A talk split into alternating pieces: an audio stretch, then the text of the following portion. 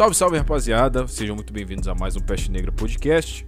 Hoje com um convidado ilustríssimo aqui, falando de criptomoeda, NFT, moedinha virtual, tudo aquilo que a Receita Federal menos gosta.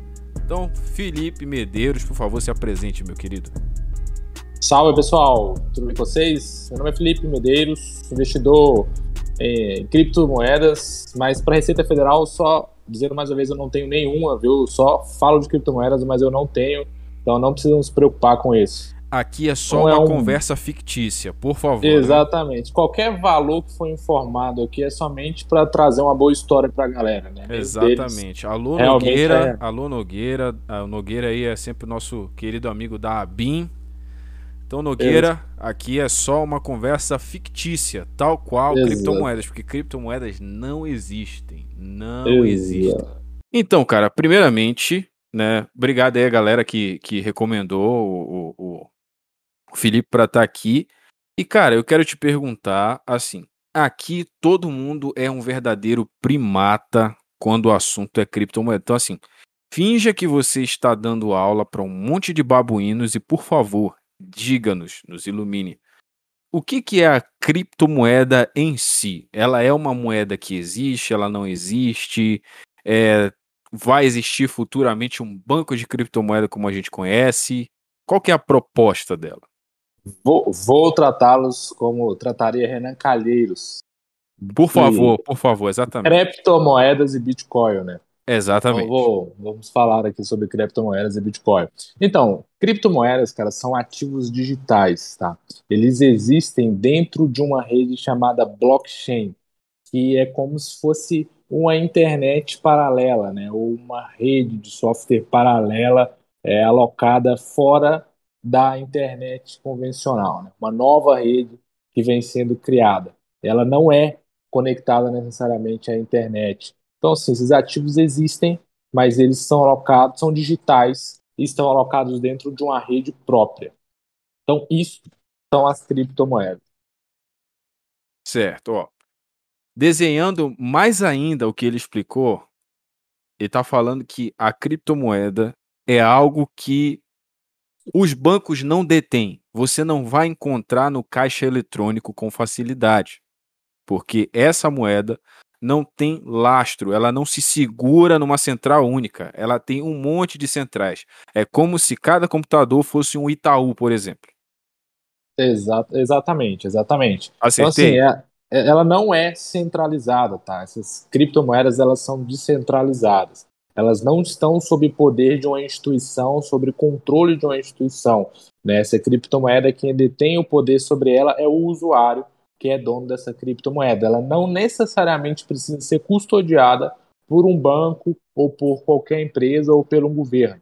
Ela é custodiada pelo próprio cidadão que tem esse ativo digital, esse código digital dentro ali da sua carteira, que também é um, um, um como se fosse um, um, banco, mas é um banco descentralizado que pertence a você, que você tem total domínio, custódia e controle sobre ele. Exatamente. E, cara, é, acho que falar de criptomoeda sem falar de Bitcoin não existe, né? Então, assim, é, o que muita gente não sabe ainda é direito como foi que nasceu o conceito de criptomoeda. Então, assim, você pode explicar para a gente mais ou menos como é que nasceu esse conceito? Tipo, algum cara teve uma ideia e disse: Eu vou implantar ah. essa parada aqui para ter um valor um dia, ou sei lá. O que aconteceu, cara? Assim, ó, o... tem um camaradinha, né? Ou não se sabe, na verdade, se é uma pessoa, uma equipe, várias pessoas, chamado Satoshi Nakamoto, né? Se auto-intitulou nos fóruns de Satoshi Nakamoto. Esse cara, no dia da crise do subprime lá, que estourou uma puta bolha imobiliária nos Estados Unidos, deve ter ficado muito puto com o que aconteceu, deve ter perdido muito dinheiro, alguma merda aconteceu com ele. Que ele falou: olha, não aguento mais ter o meu dinheiro sempre na custódia, sempre é, sempre na mão do Estado, né? Porque o Estado sempre pega e faz merda com o meu dinheiro, né? Meu dinheiro sempre tá valendo mais, sempre tá tendo uma desgraça aqui, uma ali, porque o Estado não sabe é, ter uma política econômica saudável. Né? Os caras querem gastar o dinheiro que eles não têm, eles querem manipular o mercado, e eu não aguento mais isso. Então eu estou criando aqui um dinheiro digital, um ativo digital que não pode ser controlado por esses caras. E ele também vai ser deflacionado, ele não vai ser inflacionado, não vão poder criar mais dinheiro nisso aqui. E eu estou abrindo um código e eu estou transferindo todo o poder desse código para uma rede. E essa rede ela é aberta, ela é descentralizada, não pode ser controlada por ninguém. Então, o Satoshi Nakamoto, que é, ninguém sabe quem é, criou o Bitcoin por conta disso. Né? O Bitcoin foi criado para combater a desordem econômica causada pelos governos, né? a inflação, aquilo que te faz comprar. Quando eu era moleque, eu comprava um, quilo de patinho, um quilo de acém por 3, 10 conto. Hoje é 50, 30, 40 reais o quilo da carne. Isso aí é o quê? Isso é inflação. As coisas ficam mais caras porque quanto mais dinheiro é imprimido, mais dinheiro tem no mercado, mais caras as coisas ficam, porque aquele papel passa a valer menos, né?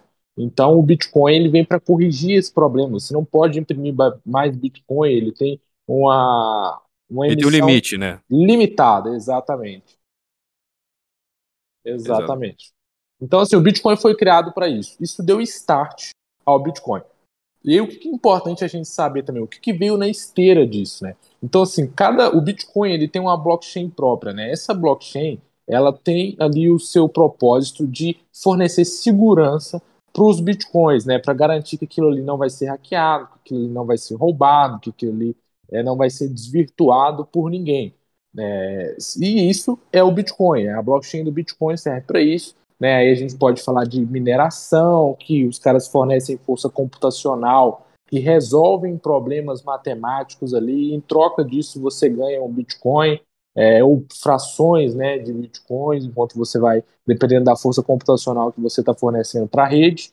E o Bitcoin ele se focou nisso, né, nessa tese aí de ser moeda, né, de, de ser ali uma sombra ao dólar, que é a principal reserva de valor, a principal moeda do mundo. Né, hoje, os grandes bancos, né, as grandes instituições e os grandes investidores, eles não conseguem enxergar o Bitcoin como uma moeda justamente porque eles estão muito atrelados ali ao Estado, né? Eles têm grande quantidade de reserva em dólar. Então, assim, isso é uma briga que ela é mais política do que, de fato, ligada à tecnologia ou a investimento.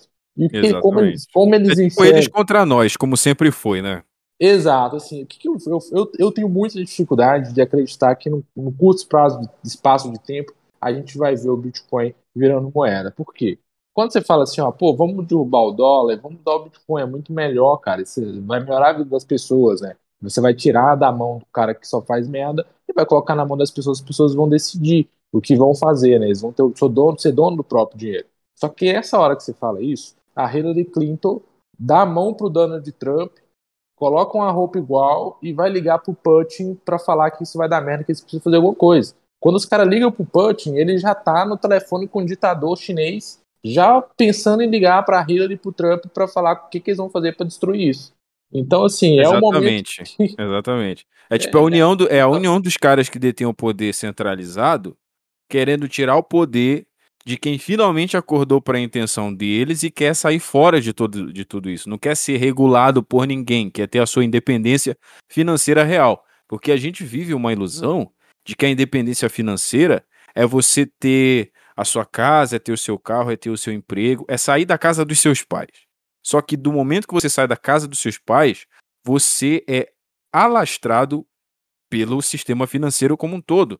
Para sair Sim. da casa dos seus pais, para ter um apartamento, você vai ter que fazer um financiamento, porque ninguém, é, se não for rico ou herdeiro, tem 300 pau para dar no apartamento né? Assim, de cara, eu vou pagar um apartamento, que quitar um apartamento. Não, você vai depender do banco para ele te dar um dinheiro que não existe. Porque é, o banco, é como eu, eu gravei um podcast um tempo atrás com um cara chamado Murilo Rezende, ele explicou pra gente como é que o banco faz dinheiro.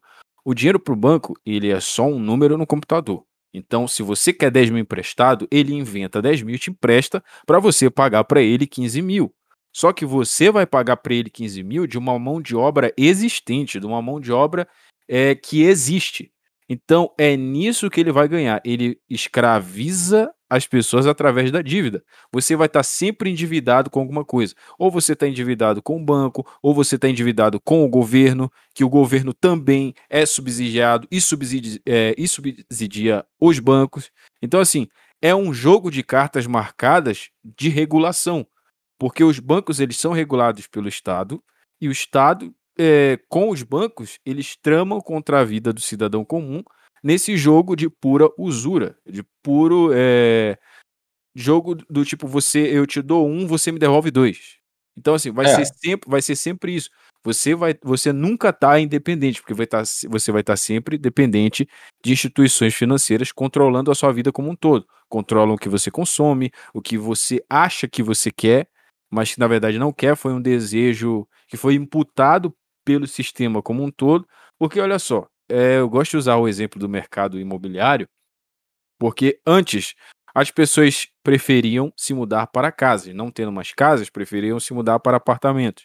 Não tendo mais apartamentos tão espaçosos como casas, foram se mudando para cantos cada vez menores, porque o valor daquele imóvel acaba ficando cada vez maior porque ele está bem no centro da cidade e para vender uma ilusão de bem-sucedido é morar no centro, mesmo o centro sendo uma porcaria, feio, fedorento pra caramba, eles vão vender um cubículo por 5 mil reais o aluguel, para você dividir com cinco desconhecidos. E, e, cara, eu tenho uma notícia para você e você vai ficar feliz. Ai, por favor. O Bitcoin corrige uma parte disso. E a gente tem uma coisa chamada blockchain que vai corrigir todo o resto. Tem uma coisa chamada DeFi, que são finanças descentralizadas, que os caras estão aí para destruir, para refazer todo esse sistema financeiro, né? O Itaú lucra 30 bi por trimestre, nem, nem lembro de escolher um balanço do Itaú, mas é isso que você falou, o bicho te incuba juros, é, o cara, assim, tem uma política predatória para te roubar dinheiro que é impressionante. Eu tenho amigos que trabalham no Itaú que os caras são tão pressionados a ter lucro, a ganhar lucro, que para no final, quando eles não conseguem bater meta, eles ligam para velho para falar, ó, não, deu um problema na sua conta, vem cá. Nossa, o velhinho vai lá com o cartão e ele incuba todos os seguros, seguro incêndio, seguro fralda, Meu seguro Deus, nos cara. velhos e fala assim: ah, não, resolvi aqui o seu problema. E aí no outro seguro de vida, e aí chega no outro mês, o cara que ganha um salário mínimo, ele tem lá 900 conto,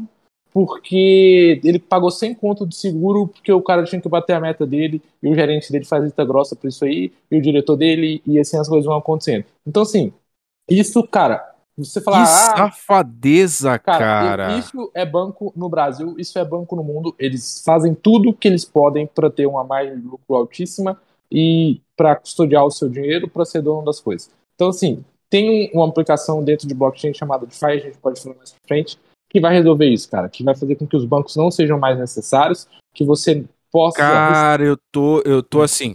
Óbvio, a gente, a gente sabe que banco não é aquilo que eles mostram no comercial. Porque, cara, é engraçado. É, é pura programação neurolinguística. Tipo, o banco, ele faz comercial, ele nunca fala de dinheiro no comercial. Ele vai te vender o bem-estar porque a sua vida será muito melhor se você confiar nos nossos investimentos. Nós temos o dinheiro para você mudar de vida sem se preocupar com amanhã. E o amanhã nós vamos colocar 100 mil de juros no seu cu. É exatamente, é uma voz assim que te conquista, uma linguagem que te conquista. Mas, poxa, o Nubank disse que eu sou importante. O Nubank quer botar no seu rabo, irmão. Acorda pra vida o Nubank ele não pensaria duas vezes antes de falar para sua avó que ela deve um seguro de 500 contos, sendo que ela ganha um salário mínimo. Porque banco não tem alma, entenda uma coisa. Banco não tem alma. E as pessoas que trabalham no banco, a alma deles é retirada no momento da entrevista, porque eles vão olhar nos teus olhos e dizer: por que nós devemos te contratar? Você ter a ambição necessária para trabalhar conosco? É lá que eles te pegam. Exatamente, cara. E assim, isso acontece, que eu já, mais de umas pessoas contaram para mim. Então, assim, cara, o sistema hoje, né, todas as corporações, não é só o setor bancário, né, cara? A gente estava falando há pouco agora do setor de jogos, né? Como que as coisas são concentradas em poucas pessoas assim. E a blockchain, ela vem para eliminar intermediários, né? Criptomoedas, assim, todo o ecossistema que vem sendo criado, aquilo que a gente chama de Web 3.0, ele vem para eliminar esses intermediários aí que muitas vezes são sujos, é, sugam lucros exorbitantes desnecessários, tem políticas muito agressivas que lesam é, os mais pobres, os mais frágeis, os menos entendidos. E assim, a gente Cripto vem para consertar isso, cara, em muitos aspectos. Assim. A gente vai falar aqui, talvez, de diversas formas de aplicação é, é de blockchain que você vai ficar assim, cara, se é, dá para fazer isso? Dá. Vou dar um exemplo só e, e depois a gente pode voltar ao assunto. É, Uber, né? Pô, sempre que eu pego um Uber, o cara vem e fala, ah, velho, tá foda correr porque a gasolina tá 7 conto e a Uber me cobra 40% aqui da corrida, 30% da corrida de taxa, né? É, é um absurdo e tal. Sim, sim. E, e por que, que a Uber cobra isso? E não é porque os caras estão ganhando muita grana, não, porque a Uber tem uma receita, é, tem uma margem de lucro muito baixa e a maioria dos meses ela fecha em prejuízo. É porque os caras gastam muito dinheiro com marketing, cara. O, o, o custo do cara com marketing para entrar numa cidade, para fazer propaganda, para ganhar do concorrente dele, é altíssimo. E aí o cara descasca onde? Ele descasca no motorista, né? Porque se ele descascar o usuário, é, ele perde para o concorrente dele. Então, assim, é sempre. E aí ele descasca um pouquinho do usuário, a maioria do motorista, e aí vai essa bola de neve, tá ligado? Então, assim, é para sustentar uma estrutura ineficiente, né? Porque o sistema do cara também é ineficiente, é caro e tal.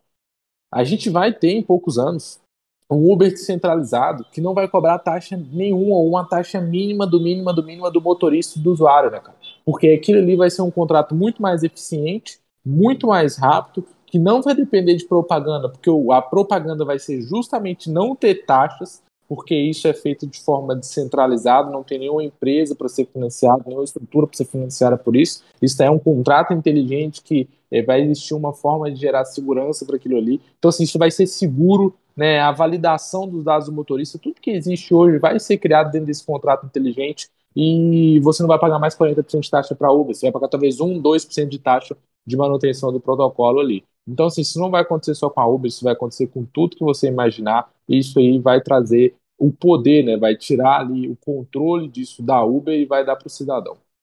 Pode-se dizer, então, que a gente tem uma esperança de melhora no sistema financeiro como um todo por causa das criptomoedas? A gente pode cara, acreditar?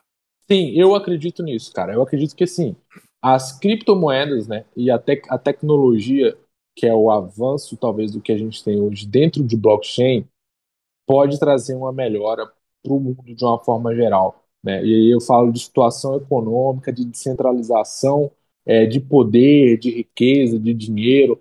É, eu acho que assim você vai ter mais acesso, cara. É, isso a gente chama de Web 3.0, tá? O que eu disse aqui de descentralização, de, né, de, de, trazer isso para um, um, ponto descentralizado, onde que não existe um dono, né, não existe alguém que controla aquilo, onde o usuário, né, é, ele é o centro. É, isso a gente chama de Web 3.0, uma evolução da Web 2.0. Então, assim, tem uma série de coisas que a gente pode falar para isso, mas eu tenho bastante esperança. Eu vejo, a gente estava falando de games aqui, né? Cara, pô, acho que daqui a. Eu acho não, tenho convicção que daqui a um ano, é, todos os estúdios aí, caras da Valve, da Blizzard, da EA Games, os caras que não se adaptarem a isso, tá? a entender que a empresa dele não vai ter mais a receita lá que ele tinha todo ano, porque ele vai ter que repassar isso aí para o usuário porque o camaradinha que joga lá, ele não vai só mais. É, vai ter os caras que vão gastar, mas vai ter cara que vai jogar ali para ganhar e o cara vai ter que ser remunerado por, com o dinheiro daquele cara que entra só para gastar. O estúdio que não entender isso, cara, não se adaptar, ele vai desaparecer. Ele vai desaparecer porque vai cada vez mais surgir games nesse sentido, né? Que ao invés de você pagar a taxa ali pro cara é, que é dono da empresa, né, para a empresa que desenvolve o jogo, você vai pagar para o outro usuário que jogou e conseguiu encontrar isso que você queria comprar, o que no caso vai ser agora em forma de NFT, para o cara que conseguiu lá é, o, personagem mais forte, você não vai comprar mais do jogo, né? Você vai comprar do próprio usuário que está ali. Conseguiu. Exatamente. Dentro da própria plataforma, como, como o blockchain deve ser. Tá ouvindo, Gabe? Os seus dias estão contados. Chega, é, de, chega de ficar bancando japinha, chega de ficar todo dia em churrascaria comendo aguil os seus dias estão contados. O blockchain é, o, está chegando. O, o, Gabe vai ter que emagrecer, né, cara? Porque ele não vai é. conseguir é. mais manter aquele. Vai ter, Exatamente. Aquele shape dele é meio caro de se manter, então vai ter que dar uma emagrecida. E o Gabe já tá em choque, cara. O Gabe tá em choque porque ele baniu da Steam todos os jogos que são desenvolvidos em blockchain. Ele proibiu que os jogos sejam listados na Steam, porque ele sabe que ele tá com dias contados aí, que se ele não abrir mão da grana dele entender que ele de alguma forma tem que participar, mas não como antes, ele vai perder. Então, assim, ele Cara, prefere... sabe o que, eu tô, sabe que eu tô vendo? Isso daí parece quando é, o boom das locadoras não. O boom da internet, na verdade, começou a desbancar as locadoras.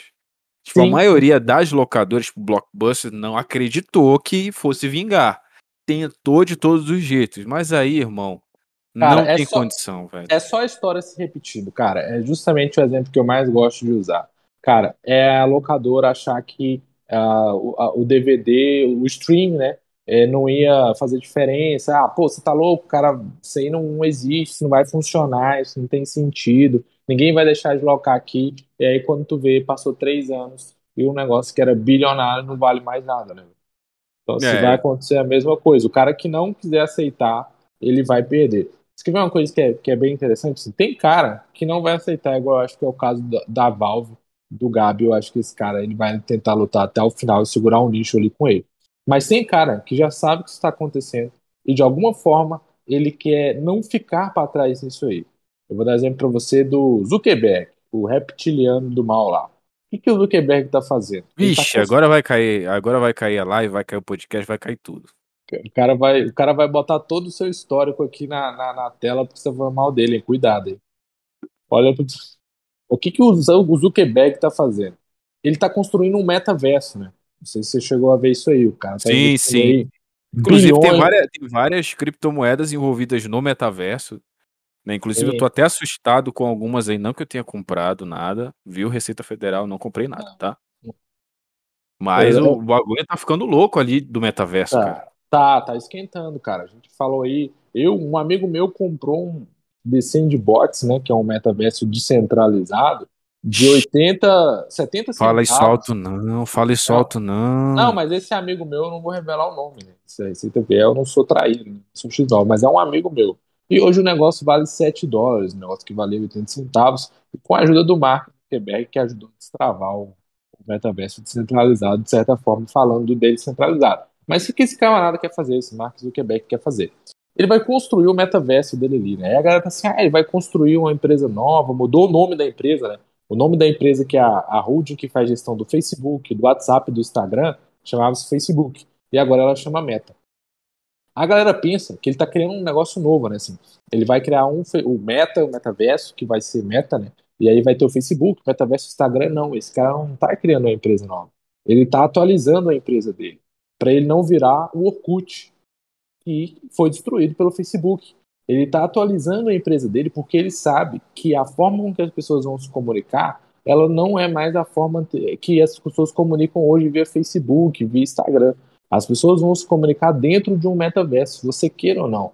Quando você olha de fora, você fala, bicho, você acha que eu vou entrar num joguinho ali virtual, que seja no computador, que seja com óculos, para ficar você treina coisa de maluco, isso aí é coisa de retardado, eu não vou fazer isso. Cara, você talvez que tem 40 anos hoje, 35 anos hoje, não vai fazer. Mas o moleque que tem 15 anos hoje, ele tá com Roblox na mão, com Minecraft na mão ali, já doido para isso acontecer, porque é desse jeito que ele gosta de se comunicar. Entendeu? É desse jeito que Exatamente. E é ele que vai te desbancar no futuro, você que está estudando engenharia, direito, publicidade, o molequinho do Minecraft vai estar tá ganhando o triplo que você depois de formado, porque você vai estar tá fazendo Uber e ele vai estar tá fazendo fortuna. Cara, e assim, a gente tava falando disso no Space ontem, cara. Que assim, esses camaradinhos novos aí, que estão construindo de, de, de, de, metaverso, esses caras vão ganhar muito dinheiro, porque, pensa só, muito do, do que as pessoas consomem hoje podem ser transferidos para dentro de um metaverso. Você quer ver um exemplo? O camarada vai para uma balada, né? Vai para uma balada e aquela balada ali o cara aluga um prédio, ele compra cerveja, ele, ele, ele tem toda uma estrutura ali que ele paga alguém para construir aquilo ali e tal, tem tudo por trás ali, né? Quando você vai para um lugar, você não só chegou que ele estava pronto. Teve gente que trouxe refrigerador, então você comprou geladeira de alguém, você consumiu energia. Daqui a uns anos, né, daqui a umas décadas, isso vai ser dentro de um metaverso, cara. Então, assim, todo o entretenimento que a gente tem hoje, não só entretenimento, mas outras coisas também que existem, esportes, né? é, esporte, não só esporte, mas esporte de uma forma geral, jogo de futebol, jogo de basquete, etc. Isso vai ser dentro de um metaverso, dentro de um computador, entendeu? Então, assim, esse camarada vai ter muito menos custo para construir um negócio que vai atrair muito mais gente, né? Porque você pode colocar milhões de pessoas num espaço só ali porque aquilo ali é altamente maleável, né? não é um espaço físico. Então, assim, é um negócio que abre infinitas possibilidades de ser feito. E você fala, sabe, isso é coisa de maluco. Você acha que alguém vai para um show, para uma balada dentro do metaverso? Meu amigo, o Snoop Dogg criou uma balada dentro do metaverso que já funciona. E o cara tá vendendo ingresso de 2.500 dólares. Não tá Pô, e aquela baladinha no Fortnite, né, velho? Não vi essa. Nossa. Mas já tem uma balada no Fortnite? Tem, pô. Tem show ah. dentro do Fortnite já, cara. Show ah, dentro do Fortnite e, tipo, ah. caro, caro também. Ah. Eu, não, eu, não lembro, eu não lembro de quem foi o show no Fortnite, aí o chat pode me ajudar. Mas o último show que teve no Fortnite, tipo, foi de um cara muito. Foi, foi algum rapper, não, não lembro qual era. Acho que foi o WhatsApp Rock ou foi o. Do Travis Scott. Travis Scott, isso. Travis Scott. Velho, o Travis Scott fez um show dentro do Fortnite, cara. Então, cara, assim. Então, olha, já, já começou, já começou. É, já começou. Então, você tem o Travis Scott fazendo um negócio lá dentro do Fortnite e você tem o Snoop Dogg dentro de The Sandbox construindo uma boate lá, uma balada. E os malucos lá se interagindo como se fosse o, o, o mundo real. Então, assim, pô, muito foda, né? Muito foda. É um negócio que, cara, não tem como fugir. Eu, não é. Não importa se eu concordo ou se eu acho que isso vai acontecer né? Ou até alguns pontos eu fico meio grilado, né? Eu falo, velho. É, cara, esse, esse, negócio de transhumanismo também, eu tenho um é, receio disso aí, uns, cara. É, tem uns negócios que eu fico meio grilado. Eu falo, bicho, velho, isso aí vai deixar os caras muito fracos, né? O, mundo, o cara vai sair do mundo real ali, como que isso vai funcionar? Só que o que é importante agora é se eu consigo capitalizar isso, entendeu? Que é o mais importante para mim agora. Eu consigo capitalizar isso, porque não adianta eu brigar contra isso. Eu não vou conseguir vencer isso aí. Isso aí é um fato que foi construído é, há muito tempo, né? E agora o molequinho já não larga a porra do Minecraft, a pouco do o Roblox dele ali, o joguinho dele, ele só quer aquilo ali. E quando ele crescer, ele vai ser um camarada que também só vai querer isso. E o Mark Zuckerberg já sabe disso. O Mark Zuckerberg já percebeu Lógico que ele tempo. sabe. Ele, ele é besta. Tem, é, e ele tem todas as informações, né? O que a gente falou ali. O Mark Zuckerberg, o que, que ele tem? O que, que ele vende? Qual que é o dinheiro dele? O poder dele? É informação cara sabe onde você mora, quem é sua mãe, quem é seu pai, o site que você acessa.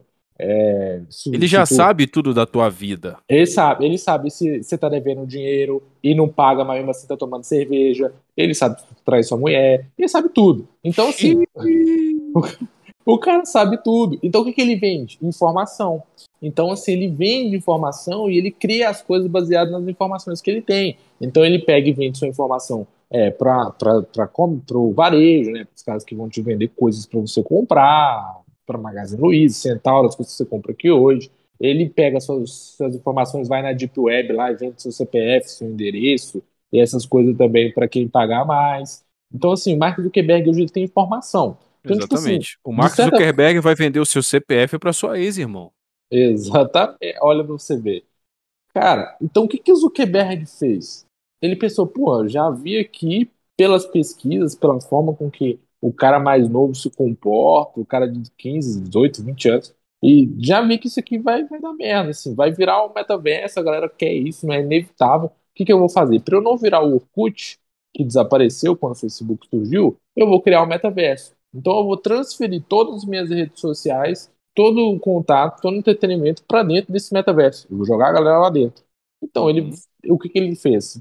Povo, já, o cara tá investindo bilhões de dólares, toda hora tanto bilhões de dólares que eu até esqueço quanto é, vou pesquisar aqui. Mas o cara já tá investindo em pesquisa, ele tá contratando gente na Europa, contratando gente nos Estados Unidos. O cara, assim, ele é muito capitalizado, né? O cara tem muita grana. Então ele vai ser o primeiro a conseguir construir isso aí. Mas existe também um metaverso descentralizado dentro de criptomoeda que vem sendo criado, que é esse que eu citei do Snoop Dogg. E qual que é a vantagem do metaverso descentralizado? A vantagem do metaverso centralizado, que é o que a gente comentou ali agora, o poder do cara construir algo ali dentro e capitalizar isso, ele não é do Mark Zuckerberg, ele é do indivíduo. Né? O Mark Zuckerberg, todo o dinheiro que ele arrecadar lá, vai ser da Facebook, né? vai ser da holding dele, que é a meta agora, vai ser dele e dos acionistas dele. No metaverso descentralizado, ele te abre a possibilidade de você ser o cara que vai ganhar dinheiro com o que você vai criar lá. Entendeu? Você pode ser remunerado como criador do espaço, e qualquer indivíduo pode criar um espaço no metaverso descentralizado. O cara pode criar a boate, o cara pode criar o lugar de surf, de skate, se ele gosta de música, o lugar de música, se o cara gosta de culinária, ele pode criar uma competição, tipo, pode criar, é infinito possível, vai dar Ele pode criar um mundo novo, né? Um universo, é, por isso que é metaverso, tipo, é um universo Exato. novo dentro, dentro de, da plataforma, né? De, de blockchain, no caso. Exato. Então, dentro da blockchain ali, dentro desse metaverso, ele vai criar o que ele quiser. E ele criando isso, ele pode capitalizar isso, né? Ele pode criar NFTs e vender, ele pode vender ingresso para o espaço dele e ganhar parte desse dinheiro, né? Parte desse capital que entraria para o Mark Zuckerberg lá no metaverso centralizado dele, porque a galera só usaria lá para se comunicar, para tal. Agora tem essa competição, né? Esse, esse, esse, essa descentralização, essa Web 3.0, ela tá chegando junto com o metaverso do Facebook. Então, cara, assim, esse também tem o que é outro, outra vantagem também. No nosso metaverso descentralizado, que vem sendo desenvolvido hoje dentro de blockchain, é, dentro do universo cripto, é, você tem a possibilidade de criar games, né? Games descentralizados que as pessoas vão poder rentabilizar aquilo ali. O dinheiro ele não vai é, ser de novo, né? Cara, foi bom, foi bom tocar nesse assunto. Eu vou te dar uma cortada, porque assim, a gente está lidando com vários primatas ouvindo esse podcast, assistindo essa live. Então, cara, eu vou te fazer uma pergunta extremamente grotesca e eu quero que você responda como se você estivesse falando com o Renan Calheiros, como a gente estava falando aqui no início da live. Uhum. Como é que a pessoa consegue ganhar dinheiro jogando o joguinho? Porque para muita gente não faz sentido. Poxa, eu tô jogando e ganhando. Da onde ah. vem ah. esse dinheiro?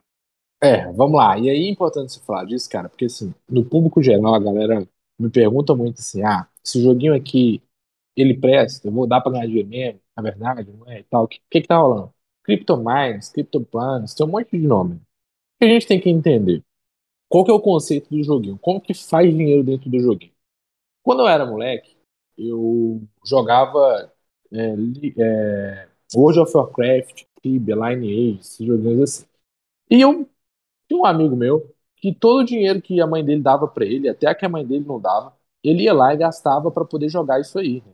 Ele comprava um ourinho para comprar para ficar mais forte, para upar o bonequinho dele. Ele comprava uma roupinha para vestir o bonequinho dele ficar mais maneiro, né? Ele comprava coisa, um arquinho para ficar mais forte, caçar com os amiguinhos dele e, e, ser mais maneiro. Então assim, ele gastava dinheiro naquilo ali, né? Ele gastava dinheiro para jogar aquilo ali.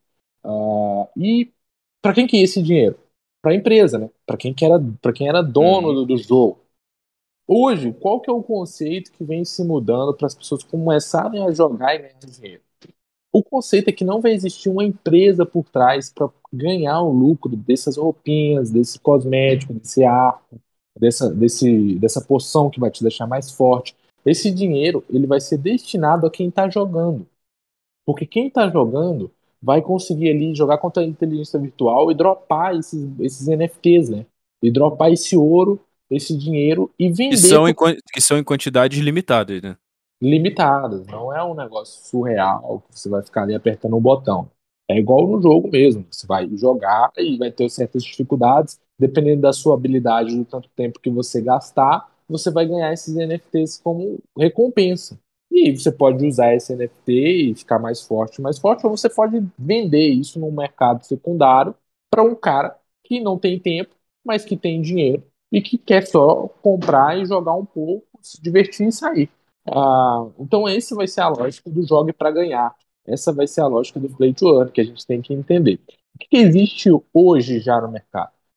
Existe muito joguinho aí que ele está baseado no seguinte: ah, compra aqui os bonecos, você vai farmar um negócio ilimitado aqui, clicar, apertar um botão um monte de vezes, e você com 10 dias vai tirar seu dinheiro de volta aí ganhando moeda, criptomoeda que você pode vender para outro.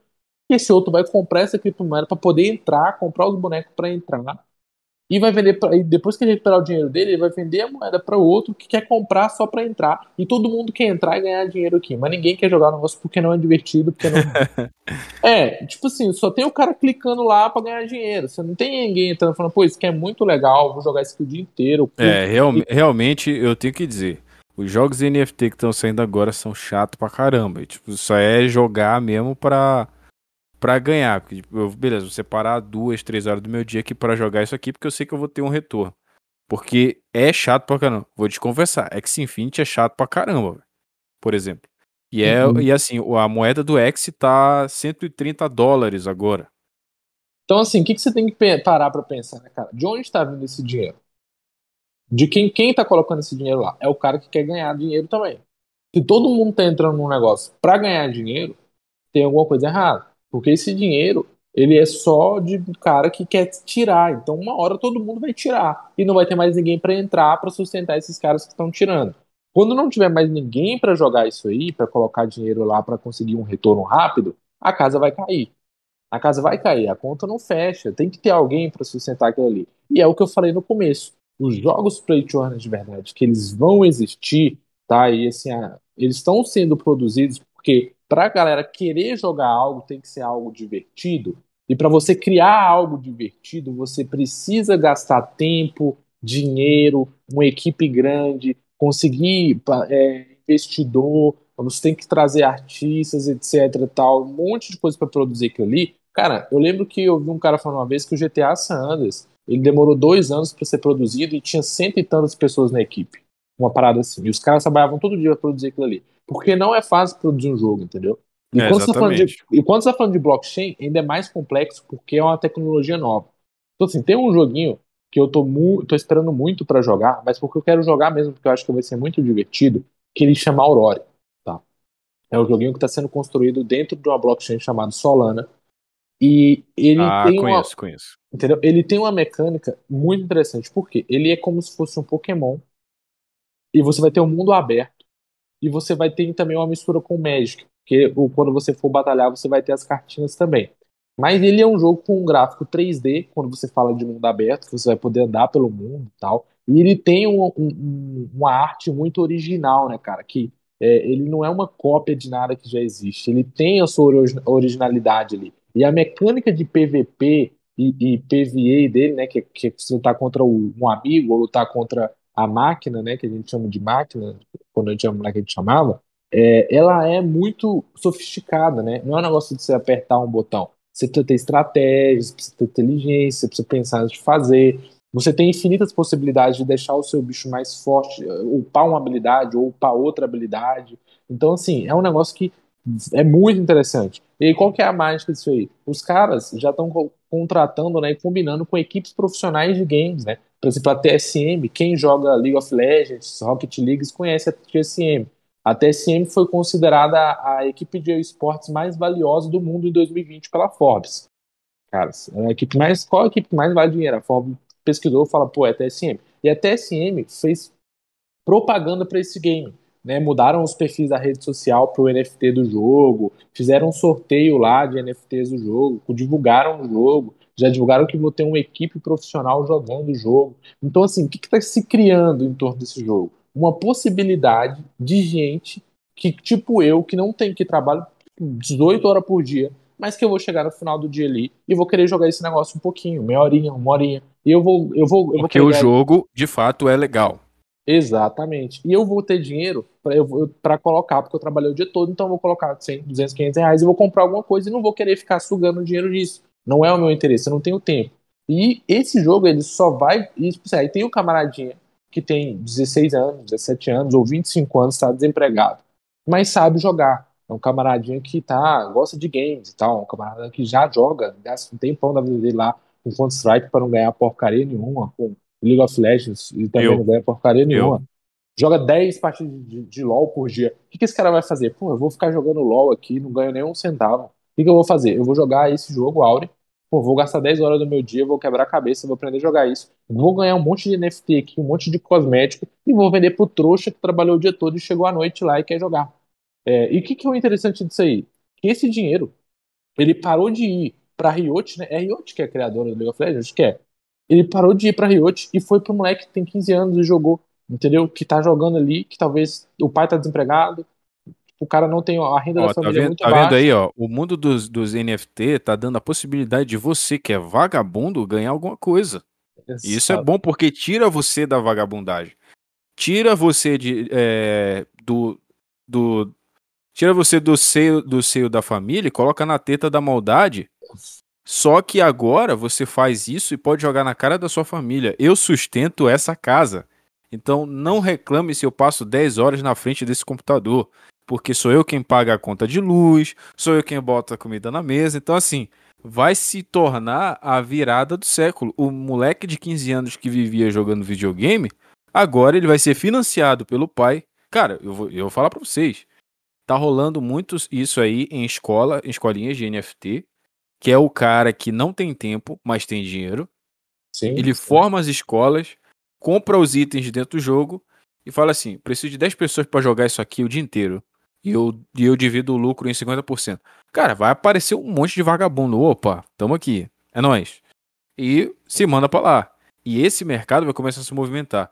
É, o que o pessoal tá achando aqui é que isso parece meio que uma pirâmide, porque o jogo vai saturar, aí a coin daquele jogo vai cair, aí pega essa coin, dolariza, ou então troca por outra coin de outro jogo que vai bombar também.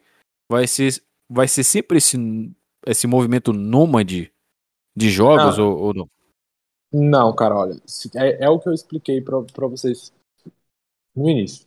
Hoje o que existe, cara, 90, tirando o Axis, porque o Axis tem uma dinâmica diferente, e eu tenho uma tese, os caras também têm uma estrutura para as coisas não serem assim, é, mas isso ainda vai acontecer mais para frente, gostar muito no começo. Tirando o Axis, todo o resto é, é isso, é meio que uma pirâmide, meio que um esquema Ponzi ali. Quem chegou primeiro vai tirar uma grana. Mas é o que eu expliquei para vocês. Nesse novo formato, tá, o que realmente for o Play to Earn ali, da Web 3.0, ele simplesmente vai tirar assim, esse dinheiro de quem que ele vai sair? Do cara que não quer só ganhar grana, ele quer gastar grana. Porque tem esse cara. Ó, a empresa de. É, o mercado de games no ano passado movimentou 600 bilhões de dólares. 600 bilhões de dólares. E esses 600 bilhões de dólares, é, eles simplesmente saíram do consumidor e foram para a empresa. Entendeu? Então, assim, a maioria ali, é claro que teve salário do desenvolvedor pago, a maioria, a boa parte ali é o que? É lucro da empresa. Esse dinheiro foi para lá. Exatamente. Só que agora, esse dinheiro, e esse dinheiro é de quem? É do camaradinho que comprou a skin, comprou a Shine, o camaradinho comprou a, a, o booster do boneco dele para ele ficar mais forte, comprou a cartinha do FIFA. Pô, tem uns malucos que gastam tanta grana com carta de FIFA que eu fico perplexo, tá ligado? pra, pra Cara, jogar. gasta muito, velho. Isso é louco. Carta de FIFA é. Velho, eu, eu já Cê é vi. É eu já vi vídeo do maluco gastando, tipo, 20 mil pau, assim, meia hora comprando cartinha e abrindo as cartinhas, velho. Então, assim, tem dinheiro de gente que tem esse dinheiro e entrega na mão do desenvolvedor, porque só aquele cara vende a cartinha do NFT do FIFA. Só que agora é você, é o indivíduo, é o maluco que tem tempo, sabe jogar, é quem vai vender esse NFT para o maluco que compra a cartinha do FIFA. Não é mais a empresa. Então a pegada é essa. O que, que a gente tem que procurar, que é um negócio que nunca vai acabar, assim, no sentido de vai durar o tempo que a gente. que, que as pessoas tiverem interesse real no jogo. A gente tem que procurar o jogo que seja interessante para a galera jogar. É que uma, hum. você ouviu um cara que só falou assim, pô, vou comprar isso aqui, quero ser top 1 do mundo, quero ser fora, quero criar uma ajuda, dominar isso, quero jogar com meus amigos, ser divertido, derrotar aquele bicho ali que é muito forte. Então, assim, o que, que o, Aurora, exemplo, está criando? Uma estrutura de você de caçar junto com seus amigos uns bichos. E esses bichos são muito fortes, cada vez tem bicho mais forte. Então, para você conseguir chegar no bicho mais forte lá, para derrotar o, o inimigo mais forte lá da, da inteligência artificial, você vai precisar buscar o seu boneco muito rápido. Você vai ficar ansioso para chegar lá e derrotar aquele maldito. Então, o que você vai fazer? Você vai comprar do bonequinho que só tá farmando todo dia para ganhar um dinheiro ali. Então você vai comprar dele, você não vai comprar do, do da empresa, igual você fazia antes, né? Igual eu jogava, uhum. é, por exemplo, eu jogava Lineage, eu ia lá no, no, NPC e comprava as coisas do NPC. Quem é o NPC? É a empresa que tá me vendendo aquilo ali. Eu troquei pelo meu dinheiro, pela moeda que eu, trans, que eu, trans, que eu usei meu real para transformar naquela moedinha. Só que agora você não vai comprar mais do NPC, você vai comprar do camarada que tá jogando. Então, assim, é esse tipo de jogo que a gente tem que procurar, onde a economia daquilo ali gira em torno das pessoas que entram com grana para jogar, não de não para jogar e ser forte, não só usufruir. Agora, se, se você tem uma economia que só gira em torno de gente que entra para ganhar, uma hora alguém vai pagar essa conta, né? Não existe dinheiro sendo criado do nada ali, sempre alguém Exatamente. entrando depois não de você. Não é, é o famoso não existe almoço grátis do, do metaverso aí. Exatamente. E cara, é a pergunta que eu quero fazer é tipo assim, baseado nisso tudo aí, é óbvio que quem desenvolveu o jogo não é uma pessoa boazinha que simplesmente quis fazer um metaverso para as pessoas só ganharem lá dentro em cima. O que, que os desenvolvedores ganham em cima disso? Cara, então, é... não são pessoas boazinhas. Esses caras que criaram a Web 3.0 são caras já experimentados na indústria de desenvolvimento da área deles. Né? Eu vou dar um exemplo. Tem um cara que ele chama Gavin Wood. Esse Gavin Wood, ele é talvez a figura mais importante assim, hoje da Web 3.0. Ele é criador é, de uma cripto, né, de, um, de uma blockchain, não é bem uma blockchain, é até uma blockchain antes da blockchain chamada Polkadot. Esse Gavin Wood ele foi co-fundador da Ethereum também, que é a maior blockchain que existe hoje. E vários jogos estão sendo construídos dentro dessa blockchain. O que, que esse cara pensou? Ele falou, cara, olha, trabalhei para Google, para Facebook, para todos esses caras aí grandes de tecnologia, esses caras só querem roubar os nossos dados, o nosso dinheiro, usar a gente e não tá preocupado com o usuário, com a experiência do cara. Muito do que podia ser feito mais barato, gastando menos com infra, os caras deixam de fazer para eles terem poder e centralizar as coisas. Eu tô cansado disso, cara. Não, não faz mais sentido isso para mim. Eu vou desenvolver um negócio que é descentralizado. Num primeiro momento, a equipe lucra com aquilo, porque tudo que ele desenvolve parte daquele, daqueles tokens que são emitidos é, é, principalmente nesse sentido, né? parte dos tokens que eles emitem fica com a equipe. Então o cara tem um dinheiro ali que ele consegue viver o resto da vida dele, muito provavelmente, se o negócio der sucesso. Então ele tem o lucro inicial com aquilo, mas ele abre mão daquilo depois, entendeu? Ele não vai passar o resto da vida vivendo daquilo ali. Então, assim, eles são caras que já têm, de certa forma, capital, né? Não é gente que está entrando ali para depender daquilo ali na vida dele, na maioria das vezes. O cara já trabalhou com tecnologia, o cara já entende sobre isso, então, assim, isso dá algum retorno pro cara também. Né? O cara não está fazendo de graça. Ele está ganhando dinheiro com isso também, principalmente quando ele lança aquilo ali, ele tira um capital bom para ele. Só que não é algo perpétuo e não é algo predatório, né? É, é, algo que ele só é recompensado pelo esforço inicial que ele tem de criar. Por exemplo, nesse game que eu citei, Auro, é, tipo, 15% da receita lá, 10% vai para a equipe de desenvolvedor. Então esses caras vão ganhar grana. Só que a grana que esses caras vão ganhar é o que o Gabe ganha em dois meses. Tá uhum. ligado? E o Gabe faz o quê? Ele, ele, em vez de sair fora, criou, ele vai ficar mamando para sempre na grana da galera. E não é o que esses caras vão fazer. Esses caras vão ser recompensados pela criação e vão depois é, procurar outro projeto ou continuar, de certa forma, ali ajudando a desenvolver o projeto que eles criaram e sendo recompensados de alguma forma por isso. Mas é, é essa dinâmica, entendeu? Ah, é basicamente os caras, beleza, eu vou criar aqui um, um jogo, uma coin do zero, e vou fazer ela se valorizar. Então eu vou separar essa, por exemplo, aqui. É, agora, ao, os caras do X Infinity. Um dia, o X não valia nada, criou-se isso aí, então ele desenvolveu o jogo, desenvolveu o universo do jogo como um todo, fez o jogo é, ca cativar as pessoas, né? E hoje é o, o, jogo, é talvez o jogo de NFT mais popular, que tem mais usuários ativos no momento. E essa coin tá valendo 130 dólares no momento. Então, assim, se ele juntou, se ele começou a moeda e, se, e disse, olha, essa, essa moeda aqui vai ter apenas é, um bilhão de unidades. E eu vou separar, eu vou separar 100 milhões de unidades dessa coin para mim. Então assim, 100 milhões de vezes 123 dólares. É o que ele tem uh, uh, 130 vezes é, 130 dólares, está valendo aqui. Então ele tem 100 milhões desse token. Então 100 milhões vezes 130. Então o cara já chegou num patamar agora, no momento, em que ele já é um milionário. E esse dinheiro que ele ganhou, ele pode fazer o que ele quiser. Ele pode continuar desenvolvendo o jogo para esse valor dessa coin aumentar, ou ele pode ir especulando em outras coins e criando outros jogos com esse capital que ele investiu e lucrou. E as pessoas lá dentro do jogo, tipo, beleza, agora vocês não precisam mais de mim. Vocês conseguem viver sozinhos. Então, assim, joga as pessoas ali dentro e deixa elas vivendo. É, tipo assim, ele criou a cidade, depois as pessoas moraram e saiu fora. Exatamente, exatamente, exatamente isso. E assim, por que que isso acontece? É, e qual que é a mecânica que a gente tem para garantir isso, tá? Existem garantias disso. Ah, dentro, quando o cara cria esse jogo, ele já cria um, o que a gente chama de roadmap, né? Que é o, todo o mapa, os passo a passo do projeto que esse cara tem a seguir, e ele sempre programa que depois de X tempos, ele não vai mais nem fazer gestão do produto, do, do da aplicação que ele criou. Isso aí, ele vai para quem? Ele vai para uma governança descentralizada. Quem que é a governança descentralizada? Quem que vai decidir o que acontece a partir de agora com, essa, com esse game, ou com essa Uber que eu citei, a Uber aqui no caso? Os detentores do token. O camaradinha que acreditou uhum. que aquilo ali ia dar certo há um ano atrás e comprou aquilo. Então, assim, cada token ele vale um voto, por exemplo.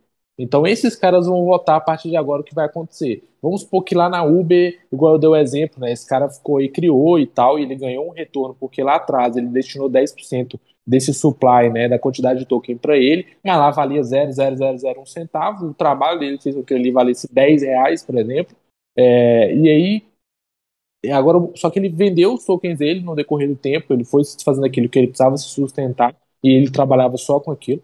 Então, assim, agora 99% do token já não está mais com ele e, e o token está na mão da, de quem comprou, né? Esse cara vai, por exemplo, agora Uber descentralizado. A gente não quer mais aceitar carro com mais de 10 anos porque pode ser temerário e aí não, não passa mais por é, os critérios de segurança. Quem vai votar se isso vai acontecer ou não? Quem vai decidir?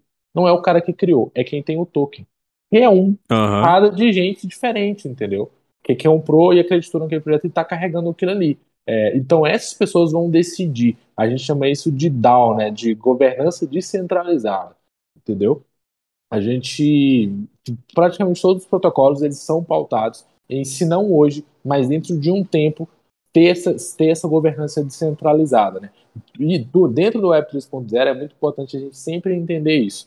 É, algumas coisas hoje existem empresas por trás, porque assim, você não consegue criar um jogo é, criar parcerias comerciais, investir, contratar gente para desenvolver aquilo ali, já descentralizar, né? Vamos para quem tem um token decidir, contrata esse cara, investe nisso. Não existe, não tem como, né? Desorganizado, tem essa organização. Mas no futuro, não tão distante, isso vai ser descentralizado, né? Isso vai ser decidido pela comunidade para quem tem um token. Isso é positivo porque tira o poder da mão de uns, né? E, e, quando você abre essa possibilidade de todo mundo ter acesso a esse token, as decisões da, não, é, não da empresa, mas da organização ali, ele está na mão das pessoas, né? O que é muito mais interessante, que as pessoas nunca vão jogar contra elas. Você nunca vai mudar aquele código ali é, para algo que vai desfavorecer o indivíduo, né? E favorecer talvez um grupo pequeno. Então, isso que, que é interessante também nas governanças descentralizadas. Saquei. E assim, é, qual que é a diferença do token para o NFT? Antes de tu responder essa pergunta, é, só, só responder aqui para a galera entender. É, a gente fala que o Web 3.0 é porque a gente está na era do blockchain. A Web 1.0 foi aquela pós-guerra, onde a informação já pairava virtualmente de um continente ao outro numa velocidade em que as cartas não conseguiam alcançar, então era informação via rádio. Essa era a Web 1.0. A Web 2.0 é a era da internet em si, como nós conhecemos, a era de websites e redes sociais, e agora entramos na Web 3.0, que é blockchain e metaverso. Exatamente. Então, assim, é, só é, só para responder aí, tem gente perguntando no chat, só para contextualizar o que a gente está falando. Mas então, é, explica para a gente a diferença entre token e NFT. Tá, o, o, NFT ele é um token não fungível, tá? Ele é, ele é um token de certa forma, tá? E aí cada rede ele vai ter um, um código específico para aquele token, mas ele é um token que registra uma identidade única dentro de uma blockchain. Ou seja, você sempre vai consultar aquele token lá e ele vai ter a sua originalidade garantida. Ele não pode ser copiado, ele não pode ser fundido, entendeu? ele não pode ser fungível. Então, aquilo, isso é um NFT, tá? Quando você está dizendo que é, ele pode ser o NFT, pode ser uma imagem, pode ser é, não sempre é uma imagem, tá? Mas ele pode ser uma imagem. Ele, ele é um código único? Ele é um código que não pode ser copiado. Esse é um NFT. E hoje a gente vê os NFTs como é, é, códigos, é como imagens, né, que é o mais comum. Mas esse NFT pode ser um direito, por exemplo. Né? Um direito pode ser um NFT. Uma música pode ser um NFT. Entendeu? Então, assim, o NFT é algo que não pode ser copiado, que te dá um registro, que te garante que aquilo ali é seu, que é sua propriedade que você comprou. Um token tá? Quando a gente fala de token, ele é uma moeda dentro de uma blockchain, tá? Eu vou dar um exemplo para você. A gente tem a blockchain da Ethereum, que é a principal blockchain que existe hoje. O token, ele é um ativo digital criado dentro dessa blockchain. E o token, ele sempre vai representar algum ativo, né? Seja um ativo de um de seja um ativo de um ecossistema que foi criado, um DeFi, é, ou, ou de uma organização descentralizada, é, ou de um, um token, ou de um, pro, de um projeto qualquer de Web 3.0, né? Igual a gente falou que a gente tem vários projetos de Web 3.0. A gente tem projeto de armazenamento de dados. E aí, por exemplo, dentro desse, dentro desse projeto de armazenamento de dados, a gente foi criado um token para ele. E esse token ele é um ativo digital que representa esse projeto. Né? E ele foi criado dentro do blockchain. E aí existe a diferença entre criptomoeda e token. Tá? Uma criptomoeda ele é um ativo nativo da blockchain. Tá? Vamos supor, o Ethereum ele é uma criptomoeda, porque ele é o token nativo, né? ele é a moeda nativa. O Ether é a moeda nativa da blockchain. O Bitcoin é a moeda nativa da rede do Bitcoin. Né? A, Solana né, o Sol ele é a moeda nativa é, do, da blockchain Solana. E aí, por exemplo, dentro da Ethereum, a gente tem, se eu falo mais popular aqui, uma, uma corretora descentralizada chamada Uniswap. Aquilo ali é uma corretora descentralizada, ok? Foi criada uma aplicação ali dentro, não necessariamente tinha que existir um token, a aplicação rodava dentro dessa blockchain, você conseguia fazer troca, comprar e vender token lá dentro, conseguia emprestar dinheiro lá dentro, era uma corretora descentralizada. E aí o que, que os caras decidiram? Vamos criar um token que é o que? Uma representação dessa aplicação. É um ativo que representa essa aplicação. E aí eles criaram um token. Esse é o token. É, é, claro? é mais ou menos, mais ou menos assim. É tipo como foi o surgimento do, do dinheiro em moeda. Primeiro dinheiro, é, primeiro tinha o escambo, depois virou um título. O título valia alguma coisa. Foi mais ou menos assim que foi criado o, o token dentro de, de, dessa blockchain? Pode-se dizer?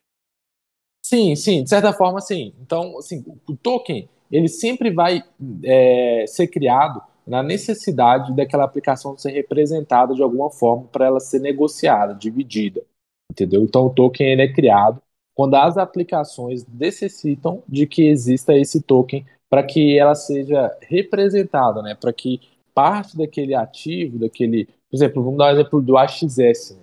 do, do Axie hum. Infinity que é o joguinho que a galera mais joga aí. É, é, criou-se o jogo e poderia só existir o jogo lá, mas como que você vai movimentar a economia daquele jogo, né? Como que você vai, é, por exemplo, na uni, pagar as taxas, né, do jogo. A galera quando compra e vende um Axe ali, um boneco, ele paga uma taxa. Essa taxa ela vai para a tesouraria. E como que você vai dividir essas taxas aí que as pessoas pagam? Você tem que ter alguma representação de um ativo, e esse ativo é o token. Então, se cria um token dentro de uma blockchain para que você represente alguma aplicação daquela blockchain. Certo. É bom que, cara, o jeito que tu tá falando aí tá muito claro pra, pra galera que tá gorilando geral aqui. Porque, cara, eu vou te falar. Todo mundo que eu convido aqui, eu falo assim, cara, você tem que trocar miúdos pra gente conseguir entender de um jeito que aqui a gente não entende nada de linguagem técnica. Aqui a gente é 100% Isso. pátria educadora. E, cara, é. tem, uma, tem um pessoal falando que, tipo, cara, por onde anda Daniel Fraga? Pô, cara, o cara é o quê? Investigador é uma... agora? Não, tu, tu, tu, pô, você sabe, conhece o Eduardo, conhece o Daniel Fraga, né? Já ouviu falar sim, da história, sim, né? Sim. O Daniel Não, Fraga foi o homem eternizado num print. Hoje o Bitcoin vale 13 dólares. Fale comigo daqui a 10 anos. Vamos ver quem vai rir. Velho, Bom, né, mas esse, esse, cara é uma lenda. Você tem que ver os vídeos desse cara. Tem um vídeo de um policial civil ou policial federal na porta da casa dele, timando ele. E aí o cara simplesmente vira e fala assim: Cara, você vai entrar na minha casa? Você vai empreender? Não vai? Então some daqui da minha porta, porque você é um lixo para mim, você não é nada. Você pra Nossa. mim você para mim é um, um cobaia. É, você é um escravo do Estado, você é um pau mandado. Cara, não sou trabalhador. Não, você não é trabalhador, não. Você é igual os caras da SS do Hitler, que veio aqui em nome do Estado tirar minha liberdade. Some da porta da minha casa agora. E assim. Cara, maravilhoso, maravilhoso. Esse cara saiu do Brasil porque os juízes odiavam ele. E eles não odiavam o cara porque ele sonegava e nada disso. é porque esse cara gravava esculachando qualquer agente do Estado que se aproximava dele. Se ele achasse que o carteiro era um agente do Estado, ele esculachava o carteiro, entendeu? Ele falava: você é um vendido, você se vendeu para essa máfia que só consome toda a minha liberdade, o meu dinheiro, que só quer me roubar. Eu quero você longe Exatamente. da minha propriedade. E o que, que você ganha em troca? Mordida de cachorro, seu babaca. Assim, era um cara muito sinistro, assim. O Daniel Fraga é uma lenda, cara. Realmente é uma lenda. E, e, e, o cara tá em Hong Kong, né? Dizem as más línguas que ele tá em Hong Kong aí. Que nada, cara. Ele tá em Bali. Esse cara tá em Bali, não tá em Hong, Hong Kong. O pau tá atorando lá e tá em Bali. Oh, tá Hong no... Kong não, Singapura. Singapura. Ah, Singapura, Singapura pode, é... pode ser que sim. Singapura, desculpa, confundi, mas eles, eles falam que ele tá em Singapura. Porque Singapura tem uma política muito amigável a criptomoedas, né? Todas as grandes corretoras. Pô, ele pode até estar tá em El Salvador agora, né, cara? É, não, pois, cara, na verdade, ele pode estar onde ele quiser agora, com tanto de grana que ele deve ter, né? Podia estar em Ibiza, em Dubai, não sei o que. O cara pagou 10 dólares no Bitcoin. Ó, teve uma época que os camaradas, eles mineravam o Bitcoin fazendo recaptcha. Tá ligado? O captcha que você faz ali, aperta, procura o um navio, clica em cinco navios, ah, aperta sim. Enter.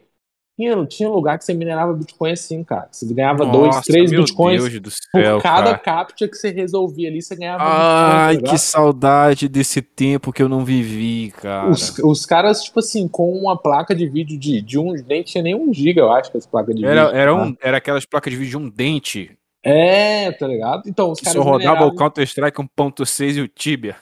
Só Tibia, Tibia. Era só Tibia que passava no negócio. Os caras mineravam uma porrada de Bitcoin naquela placa ali. Entendeu? Ó, tem uma história muito sinistra, muito sinistra. Eu jogava Tibia, acho que eu jogava muito Tibia. O meu negócio, quando eu era criança maior. Ó, assim, tem, cara, tem cara que, joga, que jogava muito Tibia mesmo. Eu jogava, velho, eu jogava muito Tibia. O meu pai ia me buscar me dando porrada nas lan houses, cara. Porque ah, eu passava. nunca, velho. Quem porque, tipo, meu pai chegava na lan house puto porque eu não tinha ido almoçar, eu ficava sem comer, eu, frenético jogando Tibia. E, tipo assim, eu tinha os caras que jogavam comigo, né? Tareavam comigo. E daí uma vez a gente foi vender um boneco do Tibia, porque a gente tinha perdido uma guerra lá e a gente tava de saco cheio dos caras com a gente. Aí o cara virou e falou assim, um polaco, falando em inglês, né? Que queria comprar e tal, mas que ele morava na Polônia, tinha como depositar e ele queria pagar a gente. É, parte em item e outra parte ele podia pagar em Bitcoin. e na, era, e na época eu falei assim, velho, que miséria, porra de Bitcoin, eu quero comer um pastel ali, mano. Pastel, eu tô sem nenhum real pra jogar, vou ter que pôr hora na house. E esse cara quer me dar Bitcoin, ele tá na Disney. Falei, mano, esse polaco pro inferno, velho. E tem Bitcoin, eu quero real pra comprar pastel e pôr hora na house.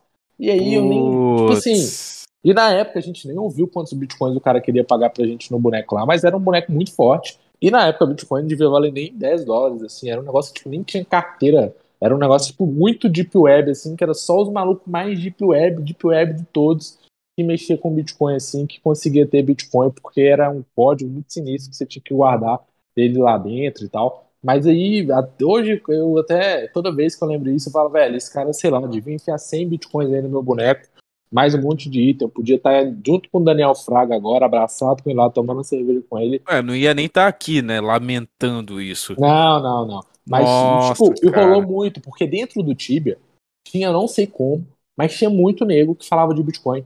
É, assim, na época que isso valia menos de 100 dólares, tinha muito cara dentro do Tibia. Os poloneses, os mexicanos, os caras. Tipo, assim, você, tinha... você podia ter sido o. ter sido a história da pizza mais cara do mundo, só que o pastel mais caro do mundo. Porra, é. Você, você pagou um pastel com 10 Bitcoin, velho. É, o pastel mais caro do mundo. Eu, eu troquei, tipo, 10 Bitcoin por poder comprar um pastel com a Coca lá, tá ligado? Foi isso que rolou comigo no Tibia. Então, assim, cara, tenho, é, uma, é uma das histórias mais tristes que eu posso contar da minha vida. É isso aí, que eu recusei Bitcoin em troca de bonequinhos do Tibia lá. Nossa, cara, é que, que dor, que dor, que história dolorosa. Porque, cara, a gente sempre fica pensando assim, nossa, mas nessa época, o que, que eu tava fazendo naquela O que, que você tava fazendo há 13 anos atrás? Há 13 anos atrás era o ano de 2008. 2008. 2008, cara, eu tava numa cidade chamada Tailândia do Pará, passando, passando raiva com o Gunbound. Tá ligado? Tava visitando um amigo meu, a gente se matando de jogar Gunbound ali. Cara, que, que, doideira é a gente pensar assim que no surgimento da, das criptomoedas, a principal delas hoje, que é um ativo próximo do ouro, né, tá valendo tudo isso aí. Agora, tu imagina só, você na época que começou o Bitcoin, ter 30 Bitcoins assim, e lembrar três anos depois de deixar em staking. Cara, você já ia estar tá Cara, mas assim, às vezes eu agradeço de não ter pego esses bitcoins, porque com certeza eu ia perder o número desse, desse negócio. Ou eu ia vender, ou eu ia vender de, de um real, tá ligado? Oh. Ou eu ia trocar em outros itens do Tibia também, com qualquer outro psicopata que quisesse esses bitcoins aí. Então, tipo, você, graças a Deus de não ter pego isso, não eu ia lamentar 100 vezes, né, velho? Porque imagina você olhar para uma tela ali, tá ali um código, 100 bitcoins, e aí eu penso hoje, por quantos, sei lá, dezenas de milhões de reais que essa merda ia valer, eu simplesmente troquei isso aí numa espadinha e numa porção de enxemana, né? Então, eu ia ficar mais puta ainda. É melhor você ter recusado do que você ter vendido os que você tinha, né? É, exatamente. Então, teve, teve gente que fez a besteira de vender Cardano de vender. Quando, quando bateu 18 centavos. Tipo, Cardano 3 centavos, daquele boom, 18 centavos. Beleza, vendi, vendi, vendi, vendi, vendi.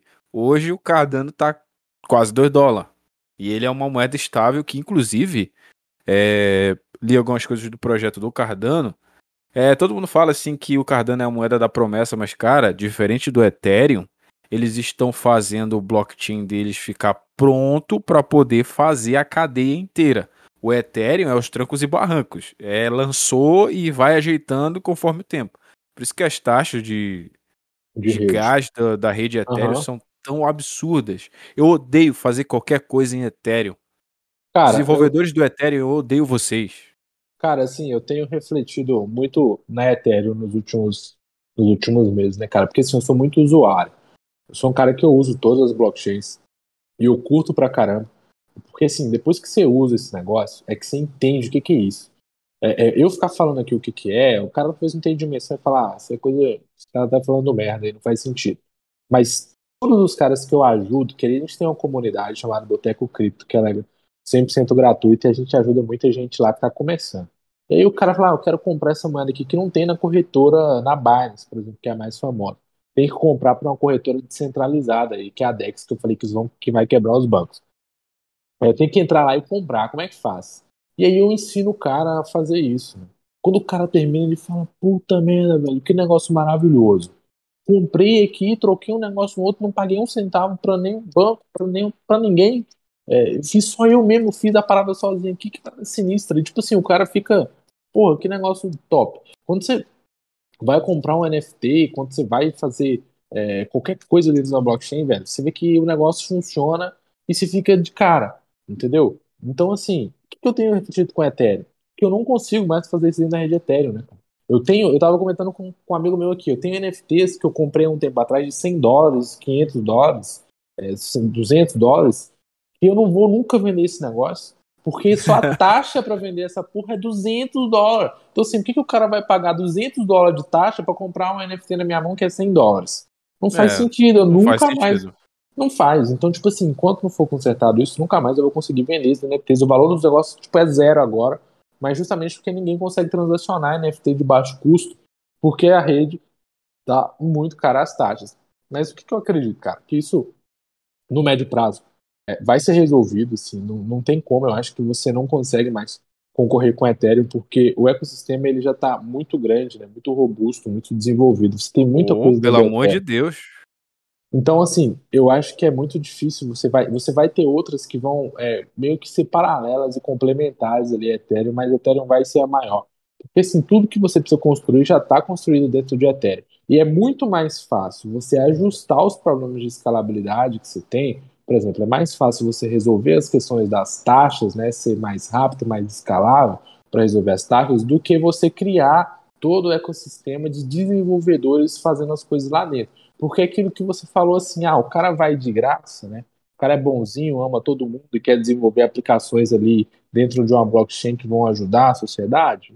Não é assim, sim, né? não. Os caras têm algum incentivo. Então, o que que, que, qual que é o valor da blockchain hoje? É ter conseguido colocar mais negro para dentro, né? É ter, ter dinheiro para sustentar esse cara enquanto ele está desenvolvendo ali o programa, o sistema, né? A sua aplicação dentro da sua blockchain. Então, quando você vai observar o valor, é isso que tem que ver. Ethereum tem capital para trazer os caras, já trouxe muito cara e já tem muito dinheiro rodando lá dentro para você poder sustentar os caras que estão desenvolvendo lá dentro. Então é isso que você tem que olhar. É quando você. Por isso que eu desacredito que alguma coisa vai ser maior que o Ethereum, porque o Ethereum já tem muito nego cabeça desenvolvendo aplicação lá dentro e as outras estão começando a trazer isso agora. Solana tá melhor, assim, já tem um ecossistema grande também, já tem muita gente desenvolvendo lá, porque tem uma linguagem mais simples, né? Assim, cada a Ethereum ela tem uma linguagem que é a Solidity, que é um código que inclusive foi o Gavin Wood que eu falei dele aqui, que ele é um cara que já é que é o cara que fala muito de Web 3.0, que que quer tirar o poder das grandes corporações e dar para o indivíduo. Esse cara, ele foi o cara que desenhou esse código da Ethereum que chama Solidity. E desenvolver esse código, programar esse código é muito difícil. É, o cara tem que estudar muito, que é muito diferente das linguagens normais. É, porque é muito diferente do que é o programador normal faz. Já dentro de Solana tem uma linguagem que chama Rust, que é uma linguagem que é mais amigável, é mais simples. O cara quando chega do nada, ele é muito mais fácil ele aprender Rust do que ele aprender Solidity. Então é mais fácil ele desenvolver para Solana do que ele desenvolver para Ethereum. É por isso que Solana era tipo 20 dólares e agora custa 200 e cacetada de dólares nesse ano. Na verdade, no começo do ano, em fevereiro, Solana valia 3 dólares. 3 dólares cada token. E hoje cada token vale 210 dólares. Porque Solana conseguiu desenvolver o seu ecossistema.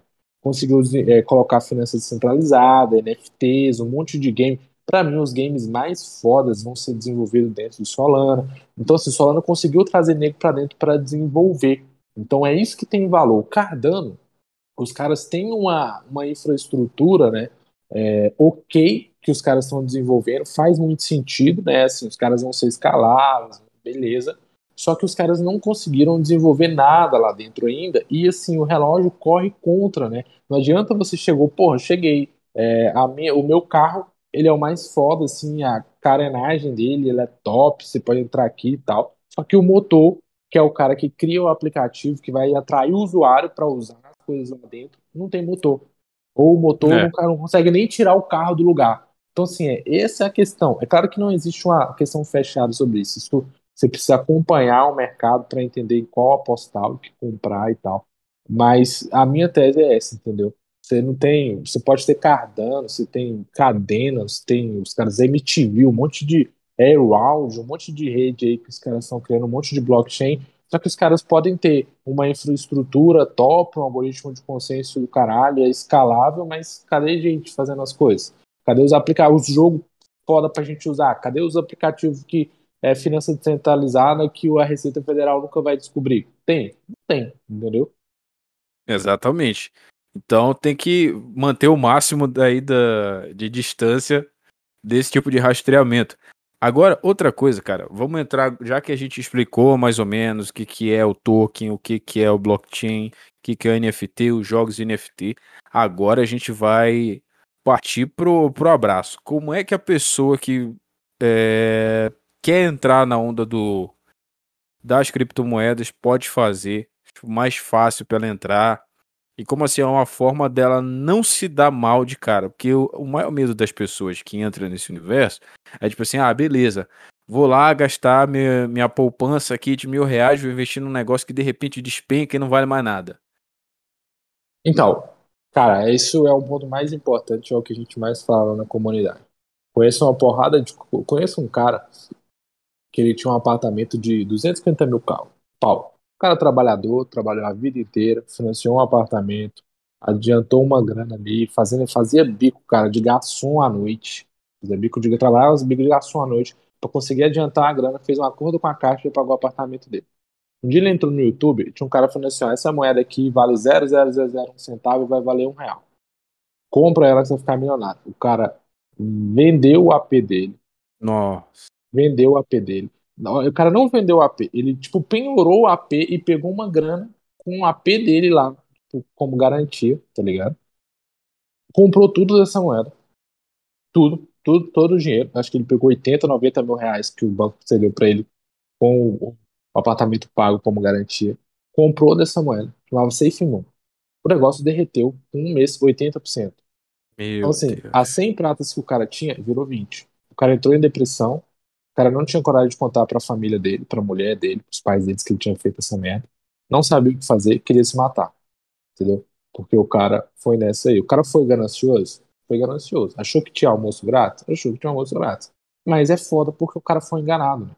Assim, eu entendo de certa forma essas pessoas, porque o cara às vezes trabalha duro, ele tem ali a esperança de um dia ter algo que ele não tinha, de dar algo para a família dele que ele não podia dar, e tinha alguém ali para enganar ele, entendeu? Então, de certa forma, o cara foi enganado, né? O cara vive num, num, num, num mundo muito injusto, né? E que, pô, já chega alguém e engana o cara, dá uma falta de pro cara. Então, assim, isso me deixava muito puto, me deixava muito puto. E aí, assim, com o tempo, como eu fui me envolvendo com cripto, eu fui vendo mais disso, né? Vendo o cara, ah, comprei isso aqui, perdi dinheiro, perdi o dinheiro que eu precisava, prometeram que esse negócio ia subir, eu peguei o dinheiro do aluguel e coloquei. Velho, é muito nego que eu ajudava assim. Aí eu fiquei puto, falei, velho, vou criar uma comunidade para tentar ajudar esses caras.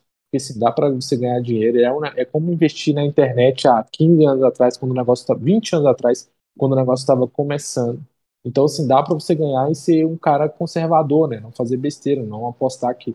Assim, ninguém vai ficar bilionário, mas você pode fazer um dinheiro é, tranquilo ali, né? Conservador. Então, assim, quem está começando agora, o cara primeiro ele tem que entender isso, né? Ninguém vai ficar trilionário comprando uma moeda que vale 0,000 e vai valer um milhão. Isso não vai acontecer, cara. Assim, Exatamente. Toda, toda história que te conta disso aí, ou é tipo um em um bilhão, é igual a Mega Sena, a chance de você ganhar na Mega é ainda maior. Ou é mentira, entendeu? Ou é mentira. O cara que. Ah, tem uma propaganda de uma empresa aí que os caras falam: a moeda que você investiu mil reais vai ganhar um milhão. Cara, mentira. Os caras estão mentindo para você, para você pagar a assinatura dos caras. E sabe quem vai ganhar um milhão? O dono da empresa.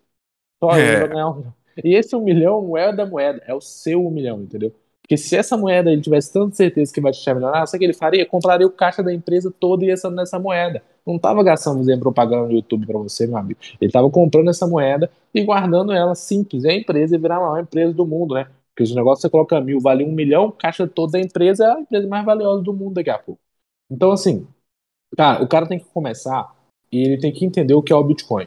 Entendeu? Todas as que eu falei, tal, que, que o Bitcoin foi criado e tal, o que, que são blockchains, quais são os problemas que a blockchain busca resolver, né? Porque todas essas aplicações, ela busca resolver um problema, né? Busca resolver um gap. Então, assim, depois que o cara entender, e, tipo, no YouTube, cara, você consegue achar conteúdo legal, de graça lá.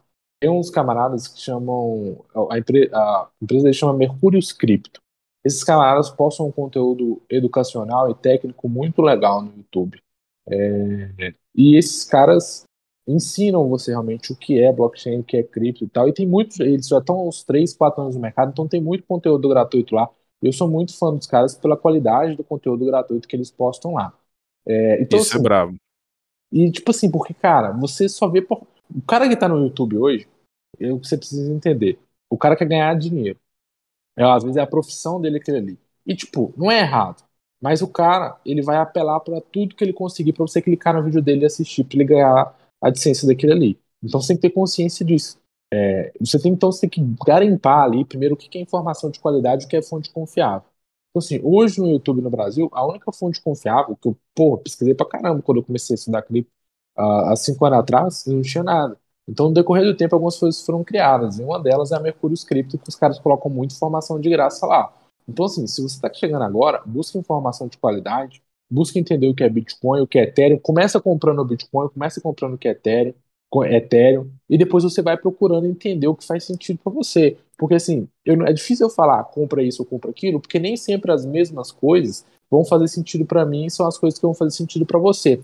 Porque quando as coisas não fazem sentido, você compra porque alguém falou, a primeira vez que a parada cai, você vende.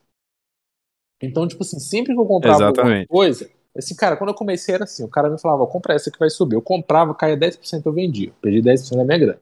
Aí vinha outro falava, compra essa aqui. Aí eu comprava, caía 20%, eu vendia. Eu vendi, perdi mais 20% da minha grana. Quando eu olhava um mês depois, a primeira parada que o cara mandou comprar tinha subido 50%. Aí eu falava, porra, o negócio subiu, eu vendia, eu ia lá e comprava de novo. Aí caía 20, né? Eu tinha subido 50, caía 20, aí eu pegava e vendia. Eu falava, porra, fudeu. Então, por quê? Quando você não tem convicção numa coisa, você tá sempre com medo e saindo daquilo ali. É, Quando fica você... sempre aquela síndrome de day trader. É, tipo assim, caiu, você vendeu. Sub, subiu, você vai comprar porque você acha que vai subir mais. Aí cai, você vende porque você acha que vai cair mais. Então é sempre isso. Então, assim, mas quando você entende o que você está comprando, por exemplo, quando o cara entende o Bitcoin, Quando o cara entende o que é Ethereum, que são contratos inteligentes, que esse negócio é o futuro, que todas as empresas vão ser impactadas por isso e vão precisar se adaptar e ir para dentro de Ethereum, ou porra, melhorar muito o serviço dela e deixar muito mais barato, você tem confiança que se aquilo ali cair 50%, você sabe que aquilo uma hora vai voltar e valer 10 vezes mais do que vale hoje, entendeu? Então, assim, busque entender o que você está comprando, é o mais importante. É entender e saber que aquilo ali é algo que você confia para segurar por longo prazo até você ganhar uma grana e poder vender aquilo ali. E assim, fujam de YouTube, cara. Não tenho nada contra o YouTube, assim, inclusive a gente tem um canal no YouTube e a gente quer, e a gente quer produzir mais canal no YouTube, é mais conteúdo no YouTube, mas assim, procurem conteúdo de qualidade, né? Fuja do cara que fala assim, ah, isso aqui vai aumentar 10, vai crescer 10 vezes o valor, isso aqui vai te dar mil reais se você colocar 100 reais. Foge desses caras, porque assim, ninguém pode te prometer rentabilidade. Né? O cara que está te prometendo uma rentabilidade ali, ele está te colocando numa furada, cara, porque ninguém sabe o dia de amanhã. Então, assim, estuda. Eu acho que o mais importante é o cara estudar. E principalmente que essa galera que compra cripto é uma galera mais nova, né? Então é uma galera que às vezes ainda não tem trabalho, é uma galera que tem, não tem família e tal, tem casa, não, tem tempo, né? Para dar uma estudada, para dar uma entendida tem, nas tem coisas. Tem o que perder, né? Exatamente, assim. Então, ter cuidado, cara. Cuidado. O mercado de cripto, ele é muito é, rotulado por fraude pirâmide, né? Porque o que você mais vê aí é fraude, pirâmide, realmente no mercado ainda tem muito. Então, por isso que eu acho que a gente tem que é, educar. Galera. No meu trabalho, assim, o que eu busco fazer é educar a galera a pesquisar. Às vezes é chato, é um tema que tipo, não é sempre legal, às vezes não vai fazer sentido para você, então pula, cara. Então passa isso. É melhor você não investir, investir numa coisa que faz mais sentido é, para você. É o que eu falo pra galera. Tipo, tem gente mais velha que às vezes me pergunta assim, tipo, cara, é, como é que faço, né? Existe alguma coisa de investimento? Porque todo mundo pensa assim. O, ve o velho costume brasileiro é pensar que o banco quer o bem dele. Então, assim, eu vou colocar numa poupança. Colocar numa caderneta de poupança. Abrir uma caderneta de poupança porque lá é certo o rendimento. Ponto. Ou então, sei lá, vou depender do, do INSS, né? Vou ficar é, de olho no meu FGTS. Então, assim, as pessoas ainda estão muito presas a esse costume de acreditar que bancos são muito bonzinhos. Então, assim, elas não estão acostumadas a tomar as próprias decisões. Tipo, não, eu prefiro deixar o meu dinheiro na mão do Estado para ele dizer o que é bom para mim, prefiro deixar o dinheiro na mão do banco para ele decidir o que é bom para mim, o que é mais rentável, lucrativo. E essa falta de, de autonomia do brasileiro principalmente, nos acostumou muito mal. É por isso que tanta gente cai em esquema de não tem país mais fácil para você criar uhum. um esquema de pirâmide no Brasil, porque o nosso INSS já é um esquema de pirâmide na Sim. sua natureza. Boa. Então, então é, o cara entra no esquema de pirâmide porque ele quer dinheiro fácil. Tipo assim, ah, chega aqui, me dá o teu dinheiro, não importa o que eu vou fazer com o teu dinheiro, tu vai ter um retorno de 10% ao mês. Cara, isso não existe. Em lugar nenhum. Você não tem retorno de 10% ao mês em lugar nenhum. Então, você se ilude, cai no conto do vigário, aí quem ganha é só quem está no topo da pirâmide. Você é um peão, você não é nada. Então você vai ter que participar do esquema da picaretagem para tentar arrumar alguma coisa. Mas então, ó, tipo, foi preso lá o cara, o faraó dos bitcoins é, é o mesmo esquema. Tipo, ele não, ele não ensina pra galera o que é blockchain, ele não ensina pra galera o que é um token, o que é um NFT, o que é o universo das criptomoedas. Não, ele só diz o seguinte: o Bitcoin é uma moeda virtual que não sei o que está se valorizando todo mês em média de não sei tantos por cento. Com seu investimento aqui, a gente vai render isso aqui fixo para você todo mês. Cara, isso não existe. Isso não existe. É conto do vigário. E o pior de tudo é você ter que aturar parentes, amigos, conhecidos próximos, é, né? São pessoas mais experientes que não deviam estar tá caindo nisso. E vai dizer assim: não, eu conheci um cara que não sei o que, conversei com ele, ele é gente boa, ele é confiável, eu senti confiança nele e que não sei o que.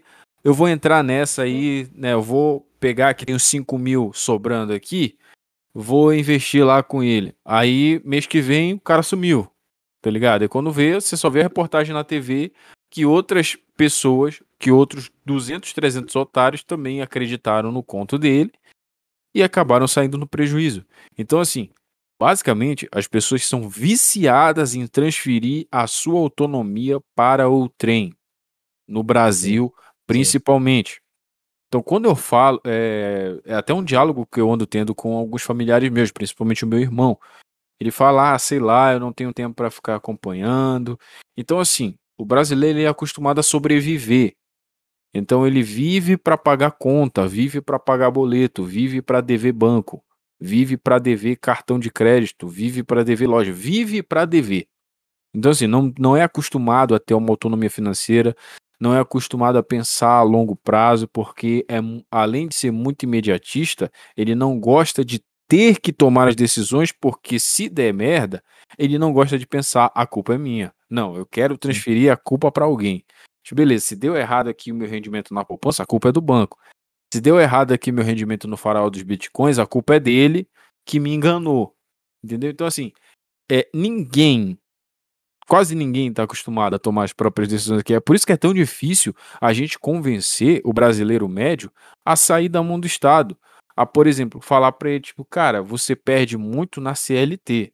Mas vai dizer, não, eu tenho férias, eu tenho décimo terceiro, eu tenho não sei o que, eu tenho FGTS, pisco, fins e, e o caramba lá. É difícil você convencer o brasileiro médio, porque na cabeça dele tudo isso aí é direito garantido. Então, é difícil você argumentar com essa pessoa de cara, por isso que você tem que ter muita paciência. Porque o que, que, ele vai pensar? Ele vai falar: não, você tá de conversa com a minha cara. Eu tenho esse direito, eu quero receber. É o ditado que minha avó sempre diz: farinha pouca, meu pirão primeiro. Não é um negócio em que as pessoas estão acostumadas a tomar as próprias decisões, a tomar a frente das coisas. É por isso que é tão difícil mudar as coisas no Brasil. Por exemplo, eu uh, off live aqui, eu estava conversando com, com você sobre um projeto social que eu, eu pensei assim lançar um pouco mais para o futuro, chamar uns parceiros para lançar, que é a escola de NFT na periferia. O que, que eu penso? Eu tô pensando que essa molecada que tá indo pra criminalidade porque tá vendo o futuro numa vida materialista que só o tráfico, só a bandidagem pode dar para ele, dá uma oportunidade para ele para ele ganhar o dinheiro dele se divertindo. Só que essa diversão é acompanhada de uma educação financeira para ele entender desde cedo que nem os bancos e nem é, nem o sistema financeiro mundial tá do lado dele para que ele ganhe dinheiro de fato, ele precisa ser independente de, dessas centralizações. Ele tem que saber como é que ele ah. poupa, ele tem que saber como é que ele vai render o dinheiro que ele está ganhando. Cara, você quer ver um negócio foda que eu, que eu, vou te falar? Esse jogo que eu te falei, Aurora, o, você pode jogar de graça. Né? Se ele é, vai ser free to play, você não precisa comprar nada para começar a jogar. Você pode só entrar lá, eles vão te dar o starter pack lá que você vai entrar com os seus com o que eles te deram básico lá e vai tentar lutar e conseguir ganhar mais se você gastar tempo e habilidade lá. E o modo história que você ganha esse starter pack, eles chamaram de modo história, é a história do Bitcoin e a história de blockchain. Caras vão explicar para você, vão te educar o que é blockchain e o que é Bitcoin através do jogo. Entendeu? Então, eu achei isso muito foda, porque você não só vai ter o cara ali jogando sem saber o que ele está fazendo. Ele vai saber como que é a Web 3, o que é o Web 3.0, o que é blockchain, por que, que ele está conseguindo ganhar dinheiro ali, não uma empresa está ganhando dinheiro. Então você traz educação também, né? Você coloca o cara, você obriga ele a se educar e conhecer aquilo ali. E isso aí é muito também no, de, de, de centralização de Web 3.0, porque o, é o que você falou, o Estado hoje, e o Brasil e todo o Estado, ele programa o cara para ser burro, né? Porque o cara, quanto mais burro ele for, mais desinformado ele for, mais fácil é descontrolar ele. Então, você nunca vai ver educação financeira ser ensinada na escola, para o cara ser independente, saber o que, que, realmente acontece com o dinheiro dele, né? Saber realmente o tanto que o Estado rouba do dinheiro dele. Então, assim, isso nunca vai ser ensinado, cara. Os caras nunca vão esclarecer. Quanto mais é, obscuro, quanto mais ruim for a educação, melhor para quem controla as coisas, entendeu? Então, assim, eu acho que a, a blockchain ela vai trazer educação para os caras. Existem, cara, diversos programas, diversas organizações que o foco deles é na educação, em trazer conhecimento para quem está entrando nesse mercado, para quem está tá entrando nesse mundo. Então, assim, cara, eu acho super maneiro um projeto é, é desse, porque ele tem tudo a ver com o Web 3.0, né, cara? É trazer educação, é trazer autonomia e trazer conhecimento para as pessoas e mostrar que elas não precisam é, do Estado, né? Não precisam muito menos de criminalidade para conseguir é, ter um dinheiro ali, né, cara? É, tirar, é exatamente. É, é, tirar do GAB lá, tipo, não é, é, tipo, é, é tirar um sistema que hoje ele foi feito para deixar só um cara com, controlar aquilo ali, descentralizar aquilo ali e colocar na mão de gente que é o indivíduo, né? É o cara que está sofrendo ali porque teve iniciou com uma condição ruim e agora ele pode batalhar ali para conseguir condição melhor, né? O play to earn saiu uma matéria no Fórum Econômico Mundial, é, no site dos caras, né, do Fórum Econômico Mundial, é, de que o play to earn vai ser uma nova profissão no futuro, né, cara? E vão se criar novas profissões e uma delas é de jogador profissional de blockchain, o cara que vai poder jogar. Então eu acho que tipo criar um projeto social nesse sentido tem tudo a ver, cara. Tem tudo a ver é, com cara, blockchain. Porque, cara, o que, o que eu penso assim, é, quem, quem vem da periferia sabe o quanto a realidade lá é dura em todos os sentidos. Porque, assim, o Estado te vende uma ilusão é, de que ele está preocupado com você, mas ele te empurra cada vez mais para a marginalidade porque ele te escraviza. Ele te deixa refém é, de subsídios que ele te dá, que ele primeiro te toma na raiz através dos impostos e ele te devolve é, com, muito com muito menos vantagem do que você teria se esse dinheiro continuasse na sua mão. Então, assim, é, você, não tem, você não tem nada focado assim é, nesse sentido de empregabilidade dos mais jovens, porque assim, é crime o menor de idade trabalhar no Brasil praticamente. Sim, sim. É muito difícil é. o menor trabalhar. Então, assim, eu já estou pensando em quantas barreiras estatais esse projeto vai ter que enfrentar para ele poder subsistir. Porque imagina só, vamos ensinar a molecada a jogar um joguinho. Beleza, o que, que esse joguinho consiste ali? Consiste em uma plataforma de blockchain, blá blá blá. Cara, com certeza a mão do Estado vai pesar ali naquele momento, porque não é. Não, não, é, não importa se a gente está tirando o moleque do seio da, da criminalidade. Não importa. O Estado quer a fatia dele, quer a parte dele. Então, assim, o que, que esse moleque está fazendo aí todo dia nessa, nessa mini lan house, nessa, nesse, nessa mini central digital aí, ele está aprendendo o quê? Está aprendendo uma profissão, mas que tipo de profissão é essa? O que, que o Estado vai ganhar com isso? Nada. Ah, então pera, é, pera aí. Vamos, vamos achar um jeito disso aí não acontecer dessa forma ou simplesmente não acontecer. Porque, ah, cara, o que mais tem no Brasil, o que eu mais me revolto é que assim, eu morei a minha vida inteira no bairro do Guamá, em Belém, e eu nunca vi, eu juro para você, eu nunca vi uma ONG, um movimento social ir ali fazer alguma oficina que tem a ver com empregabilidade no mercado de trabalho, de fato. Tipo uma oficina de cursos técnicos de torneiro mecânico. os caras só vão te ensinar a lutar capoeira, velho. Não, lutar capoeira, batuque, pichação. É tipo assim, é o que eu costumo falar, cara. Para eles, o, o favelado, o preto, é um macaco de auditório. Ele tem que aprender a cantar, a pichar, a dançar, a, a lutar. Não que essas coisas sejam indignas, mas, cara, como é que o cara vai sair da marginalidade, do, do desemprego, se ele não tem preparo técnico para estar tá no mercado de trabalho? Porque, mesmo que seja uma ONG, uma organização não governamental, ela ganha subsídio do governo. E esse subsídio é, vai para o bolso de gente que já, é, que já é da elite, que já é endinheirada.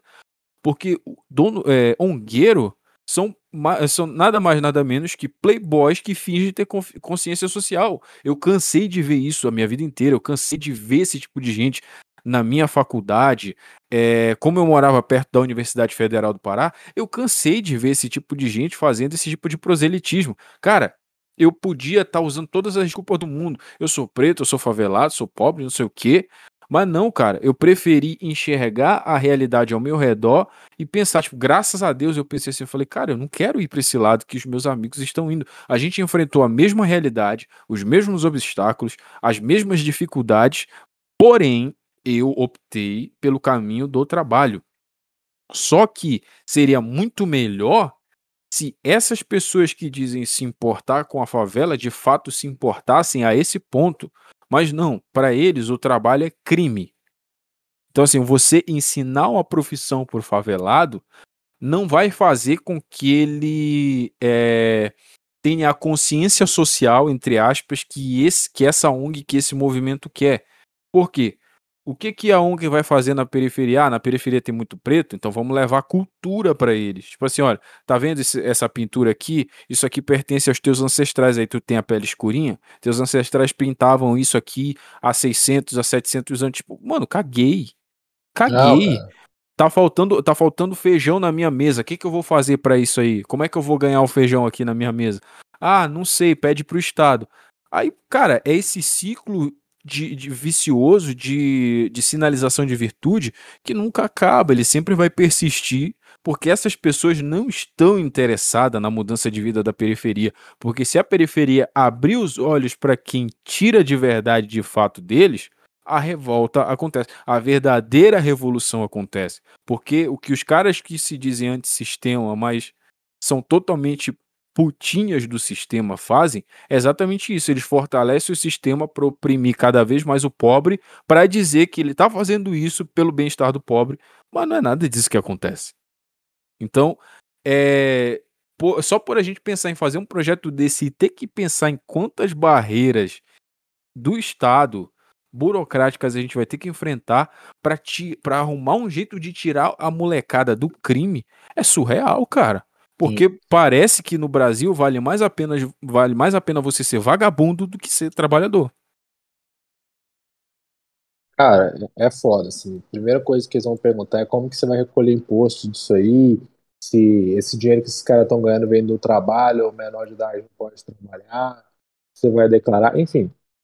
Vão aparecer aí uma série de dificuldades. E o Estado, assim, ele tende a tentar regular a cripto, né? É, ele já entende assim que essa liberdade que cripto traz, né, essa autonomia que ela gera para o indivíduo, ela precisa ser regulada. Então, assim, é mais uma coisa que o Estado vai batalhar para colocar a mão, para tentar atrapalhar aí, como ele faz com todas as outras coisas. Então, é uma batalha que é dura, cara. E aí eu, eu concordo com o que tu disse aí. É, a gente, infelizmente, né? Você vai tentar fazer algo bom para ajudar, para gerar renda, né? E para educar, para mostrar para o cara que ele pode ter é, uma vida fora da criminalidade. E mais uma vez você vai ter o Estado tentando de alguma forma te atrapalhar. É, exatamente. Infelizmente, cara, a realidade que a gente vive, ela nos empurra para marginalidade, porque quem nos domina ganha com isso, né? Então, assim, o, as grandes corporações corporativistas, é, o, os grandes cartéis ganham com isso, o Estado ganha com isso e a gente não ganha nada. A gente fica sem nada. Então, apontar uma saída para fora dos portões da escravidão custa muito caro no Brasil. Porque o que a burocracia quer é que nós sejamos vítimas dela. A burocracia é tão lucrativa que a profissão que mais paga bem no Brasil é dono de cartório. O dono de cartório, ele Cara, é a pessoa que é a pessoa mais bem remunerada do Brasil. Não existe ah, pessoa mais bem remunerada que dono de cartório. Velho, é, é bizarro. Eu fui casar lá em João Pessoa, né? Morei na Paraíba um tempo. E daí a gente foi casar, e era um cartório, era uma sala, cara, assim, cinco, seis por seis, assim, uma salinha e tal. Chegamos lá, a mulher tratou a gente igual lixo, igual lixo, Nossa. minha esposa, tratou minha esposa igual lixo, assim. A, a gente foi casar num fórum, né? E, hum. tipo assim, aqueles casamentos meio coletivo, assim, tinha uma galerona.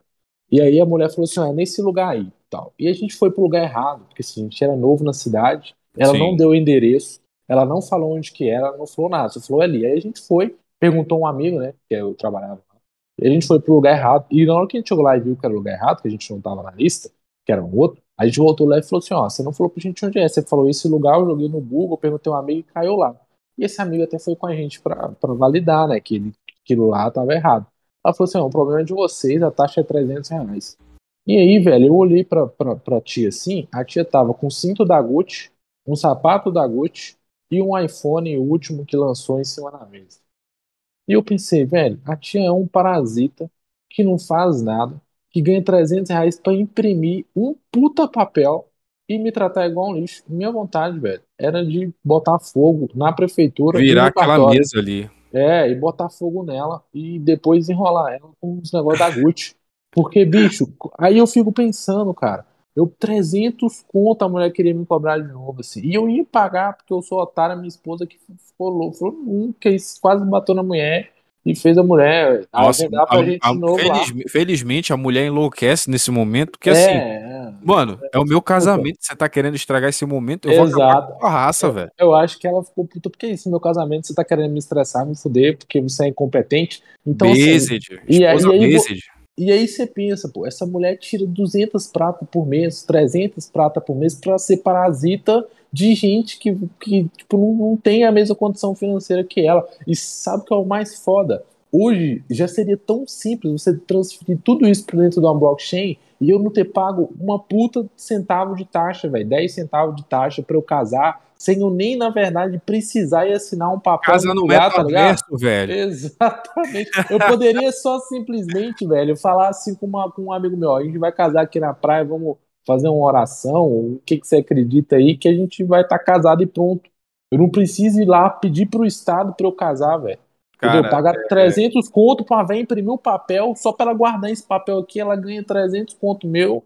E não, e não só ganhar o 300 conto pelo teu papel, ela ainda te faz passar o papelão num dia importantíssimo Exato. Não, e ainda te trata mal, velho, porque assim, esses caras de cartel assim que ganham muito dinheiro, eles não precisam de, eles são máfia, né, velho, assim, é um monopólio. Ninguém vai tirar nada ali. Se eu ir no, na prefeitura falar que foi um lixo, que ela me tratou igual lixo, fudeu com o meu dia, eles vão falar o problema é seu. Entendeu? Então, assim, o que, que ela. Cu, irmão. É, o que, que, que eu vou fazer? Eu vou fazer o quê? Nada. Então ela vai continuar o resto da vida se prestando um serviço merda, cada vez mais caro e tratando as pessoas mal. Entendeu? E nada pode ser feito com aquilo ali. Então, assim, velho, cartório é um negócio que precisa acabar e já devia ter acabado há muito tempo no Brasil que é, além de ser máfia, é um dos negócios que mais pode na, no mundo, assim. É um negócio completamente absurdo. Exatamente, cara. E, ó, a gente já. Tá, eu, eu tô achando esse papo aqui sensacional, a forma com que a gente tá desenrolando as coisas. É, eu, tô eu tô fazendo as perguntas aqui no fluir da conversa, baseado no que o chat está falando aqui. Agradeço a interação de todo mundo. É, eu acho que deu para entender aqui mais ou menos de uma forma rudimentar para qualquer macaco que está aqui presente, como eu, entender o básico do básico de, de criptomoeda. E você que quer iniciar nesse universo, para a gente encerrar aqui, Felipe, é, a pessoa que quer entrar nesse universo das criptomoedas, é, qual o caminho mais fácil para ela fazer? então, cara, assim, o mais ela fácil. Precisa ter, Ela precisa ter o um mínimo, precisa ter muito dinheiro, pouco dinheiro? Hum, é, é não, assim, você precisa ter 50, 50 reais, você já consegue investir em cripto, tá? E o mais seguro, assim, incrível que pareça, é você iniciar abrindo conta numa corretora. Você tem aí. O mercado do Bitcoin é uma merda. É muito caro, muito taxa. Você tem, por exemplo, a Binance, que é uma corretora aí, é, gringa, que é, tem um. É, é bem simples a interface, para quem nunca mexeu com isso é o negócio mais simples que você pode entrar ali, colocar 50 conto com real, comprar Bitcoin e comprar Ethereum. Então, assim, você precisa colocar ali seu nome, né? Seu, nem muito dado, muita satisfação. Cria, seu, cria sua conta ali, faz um Pix, já dá para mandar Pix para corretora de cripto. Faz um Pix ali, manda 50 conto e você já consegue ter uma experiência ali comprar cripto. Entendeu? Então é um caminho muito simples hoje. Binance, Pix, e comprar ali Bitcoin, Ethereum. E é o que a gente falou lá atrás. Tem muito cuidado se está comprando, não cai em esquema Ponzi. Seu dinheiro é muito destruado, pelo menos o meu é. Você precisa trabalhar pra caramba, pagar imposto aquilo ali, o resto que sobra, não vai perder ele comprando porcaria. Então, assim, estuda, abre sua conta na corretora. Se você nunca mexeu, coloca 50 reais, aquilo que é pouco para você, depois mais um pouco. Depois que você for entendendo, vai colocando mais um pouco, vai pesquisando e aos poucos você vai se expondo a cripto, porque cripto ainda tem. Tá, quem está comprando agora ainda está comprando muito cedo, cara. É muito cedo. É como se a gente estivesse na internet de 1997. Esse é um paralelo estatístico mesmo que as pessoas fazem. Hoje a quantidade de usuários de criptomoedas, de blockchain, né, de não só de quem compra, né, mas de quem usa, ele é o mesmo é o mesmo percentual de pessoas no mundo que a internet tinha de usuários em 1997. Então, Exatamente, então, assim, é um número irrisório. É, então pensa assim, quantas, quantas pessoas tinham acesso à internet em 1997 no mundo? Quase ninguém. Né? Pouquíssimas pessoas têm acesso à blockchain. Então você está entrando num mercado tipo, muito novo, que vai crescer muito, que vai fuder com essa tiazinha do cartório que fudeu com o meu casamento. é o pesa, é o é isso. Cara, é... queria te agradecer imensamente aqui pela sua atenção. O papo foi sensacional, fluiu de uma forma assim que nem eu esperava, cara. Foi tão fácil, foi tão bom conversar contigo, desenrolar. E assim, eu entendi coisas que eu ainda não entendia direito, tipo como é que funciona a parada do NFT e tal. Eu sei um pouco do básico de criptomoeda, tipo, tem alguns investimentos aí, não disse quais. É, mas, cara, eu te agradeço imensamente, de verdade mesmo, pela, pela tua atenção. E, cara, tu falou sobre alguns grupos aí de, de discussão. Tu deixa o link aí que eu vou compartilhar com a galera lá no Twitter e vou deixar também na descrição quando sair no, no, no podcast. O podcast vai estar disponível a partir de amanhã nas plataformas de streaming, é, Spotify, Deezer, iTunes, Google Podcast. Então vocês podem acompanhar por lá. Quem não conseguiu acompanhar a live toda, pode ouvir por lá, no trânsito, no trabalho, dando aquela cagada, ou remunerado ou não remunerado em casa, dentro do home office ou fora. Não sei faça bom proveito aí desse conteúdo sensacional, porque o Felipe é fera. Então, Felipe, suas considerações aí. Cara, foi um prazer enorme falar com vocês aqui. Você conduz o papo muito bem aí. Tomara que a galera curta aí também o papo. Eu curti bastante conversar. Eu gosto de falar de cripto, cara. Eu gosto de conversar. É, pô, sim, é, eu, eu, gosto de. Eu falei, a gente tem um trabalho nos grupos lá que ele é muito educacional. Né? A gente quer ensinar a galera entrar direito nesse, nesse universo aí, o cara não perder dinheiro, o cara não é, fazer besteira, o cara sabe, entrar sabendo o básico ali do que ele precisa para ele ir aos poucos aprendendo sem se expor de forma errada. Mas assim, foi um prazer. Espero que a galera goste aí. Quem precisar de qualquer coisa em relação a cripto, informação, ajuda, pode me mandar mensagem no Twitter, respondo todo mundo, Twitter, Instagram, WhatsApp, eu estou aí no mercado para poder ajudar e somar. E o papo foi, foi excelente. Ó, quem quiser seguir o Felipe é arroba Medeiros Felipe com o número 3 no lugar do, do M, né? Do é, Medeiros. M, é, M3 Deiros Felipe. M3 Deiros Felipe é o arroba dele no Twitter. Lá na bio dele também tem todo o Linktree, que eu vou deixar aqui no chat para quem quiser acompanhar o, o conteúdo dele. Vocês viram, né, que é um cara sensacional. Então, podem desenrolar com ele aí. O pessoal tá perguntando: ah, qual é o melhor coin para entrar agora? Irmão, faça como eu. Seja um gorila, crie sua conta lá na corretora, faça uh, uh, e entre. Só isso. Obrigado aí, Felipe, pela sua Boa. participação, cara. Obrigado, chat. Obrigado a todo mundo que esteve aqui com a gente. É um tempo sensacional que eu passo aqui fazendo live com vocês. Vocês sabem que vocês moram no meu coração. Então é isso, né, galera? Um salve aí para todo mundo, um grande beijo. É... Encerramos mais um Peste Negra Podcast por aqui. Valeu, galera. Tamo junto, galera. Muito obrigado por tudo e até a próxima.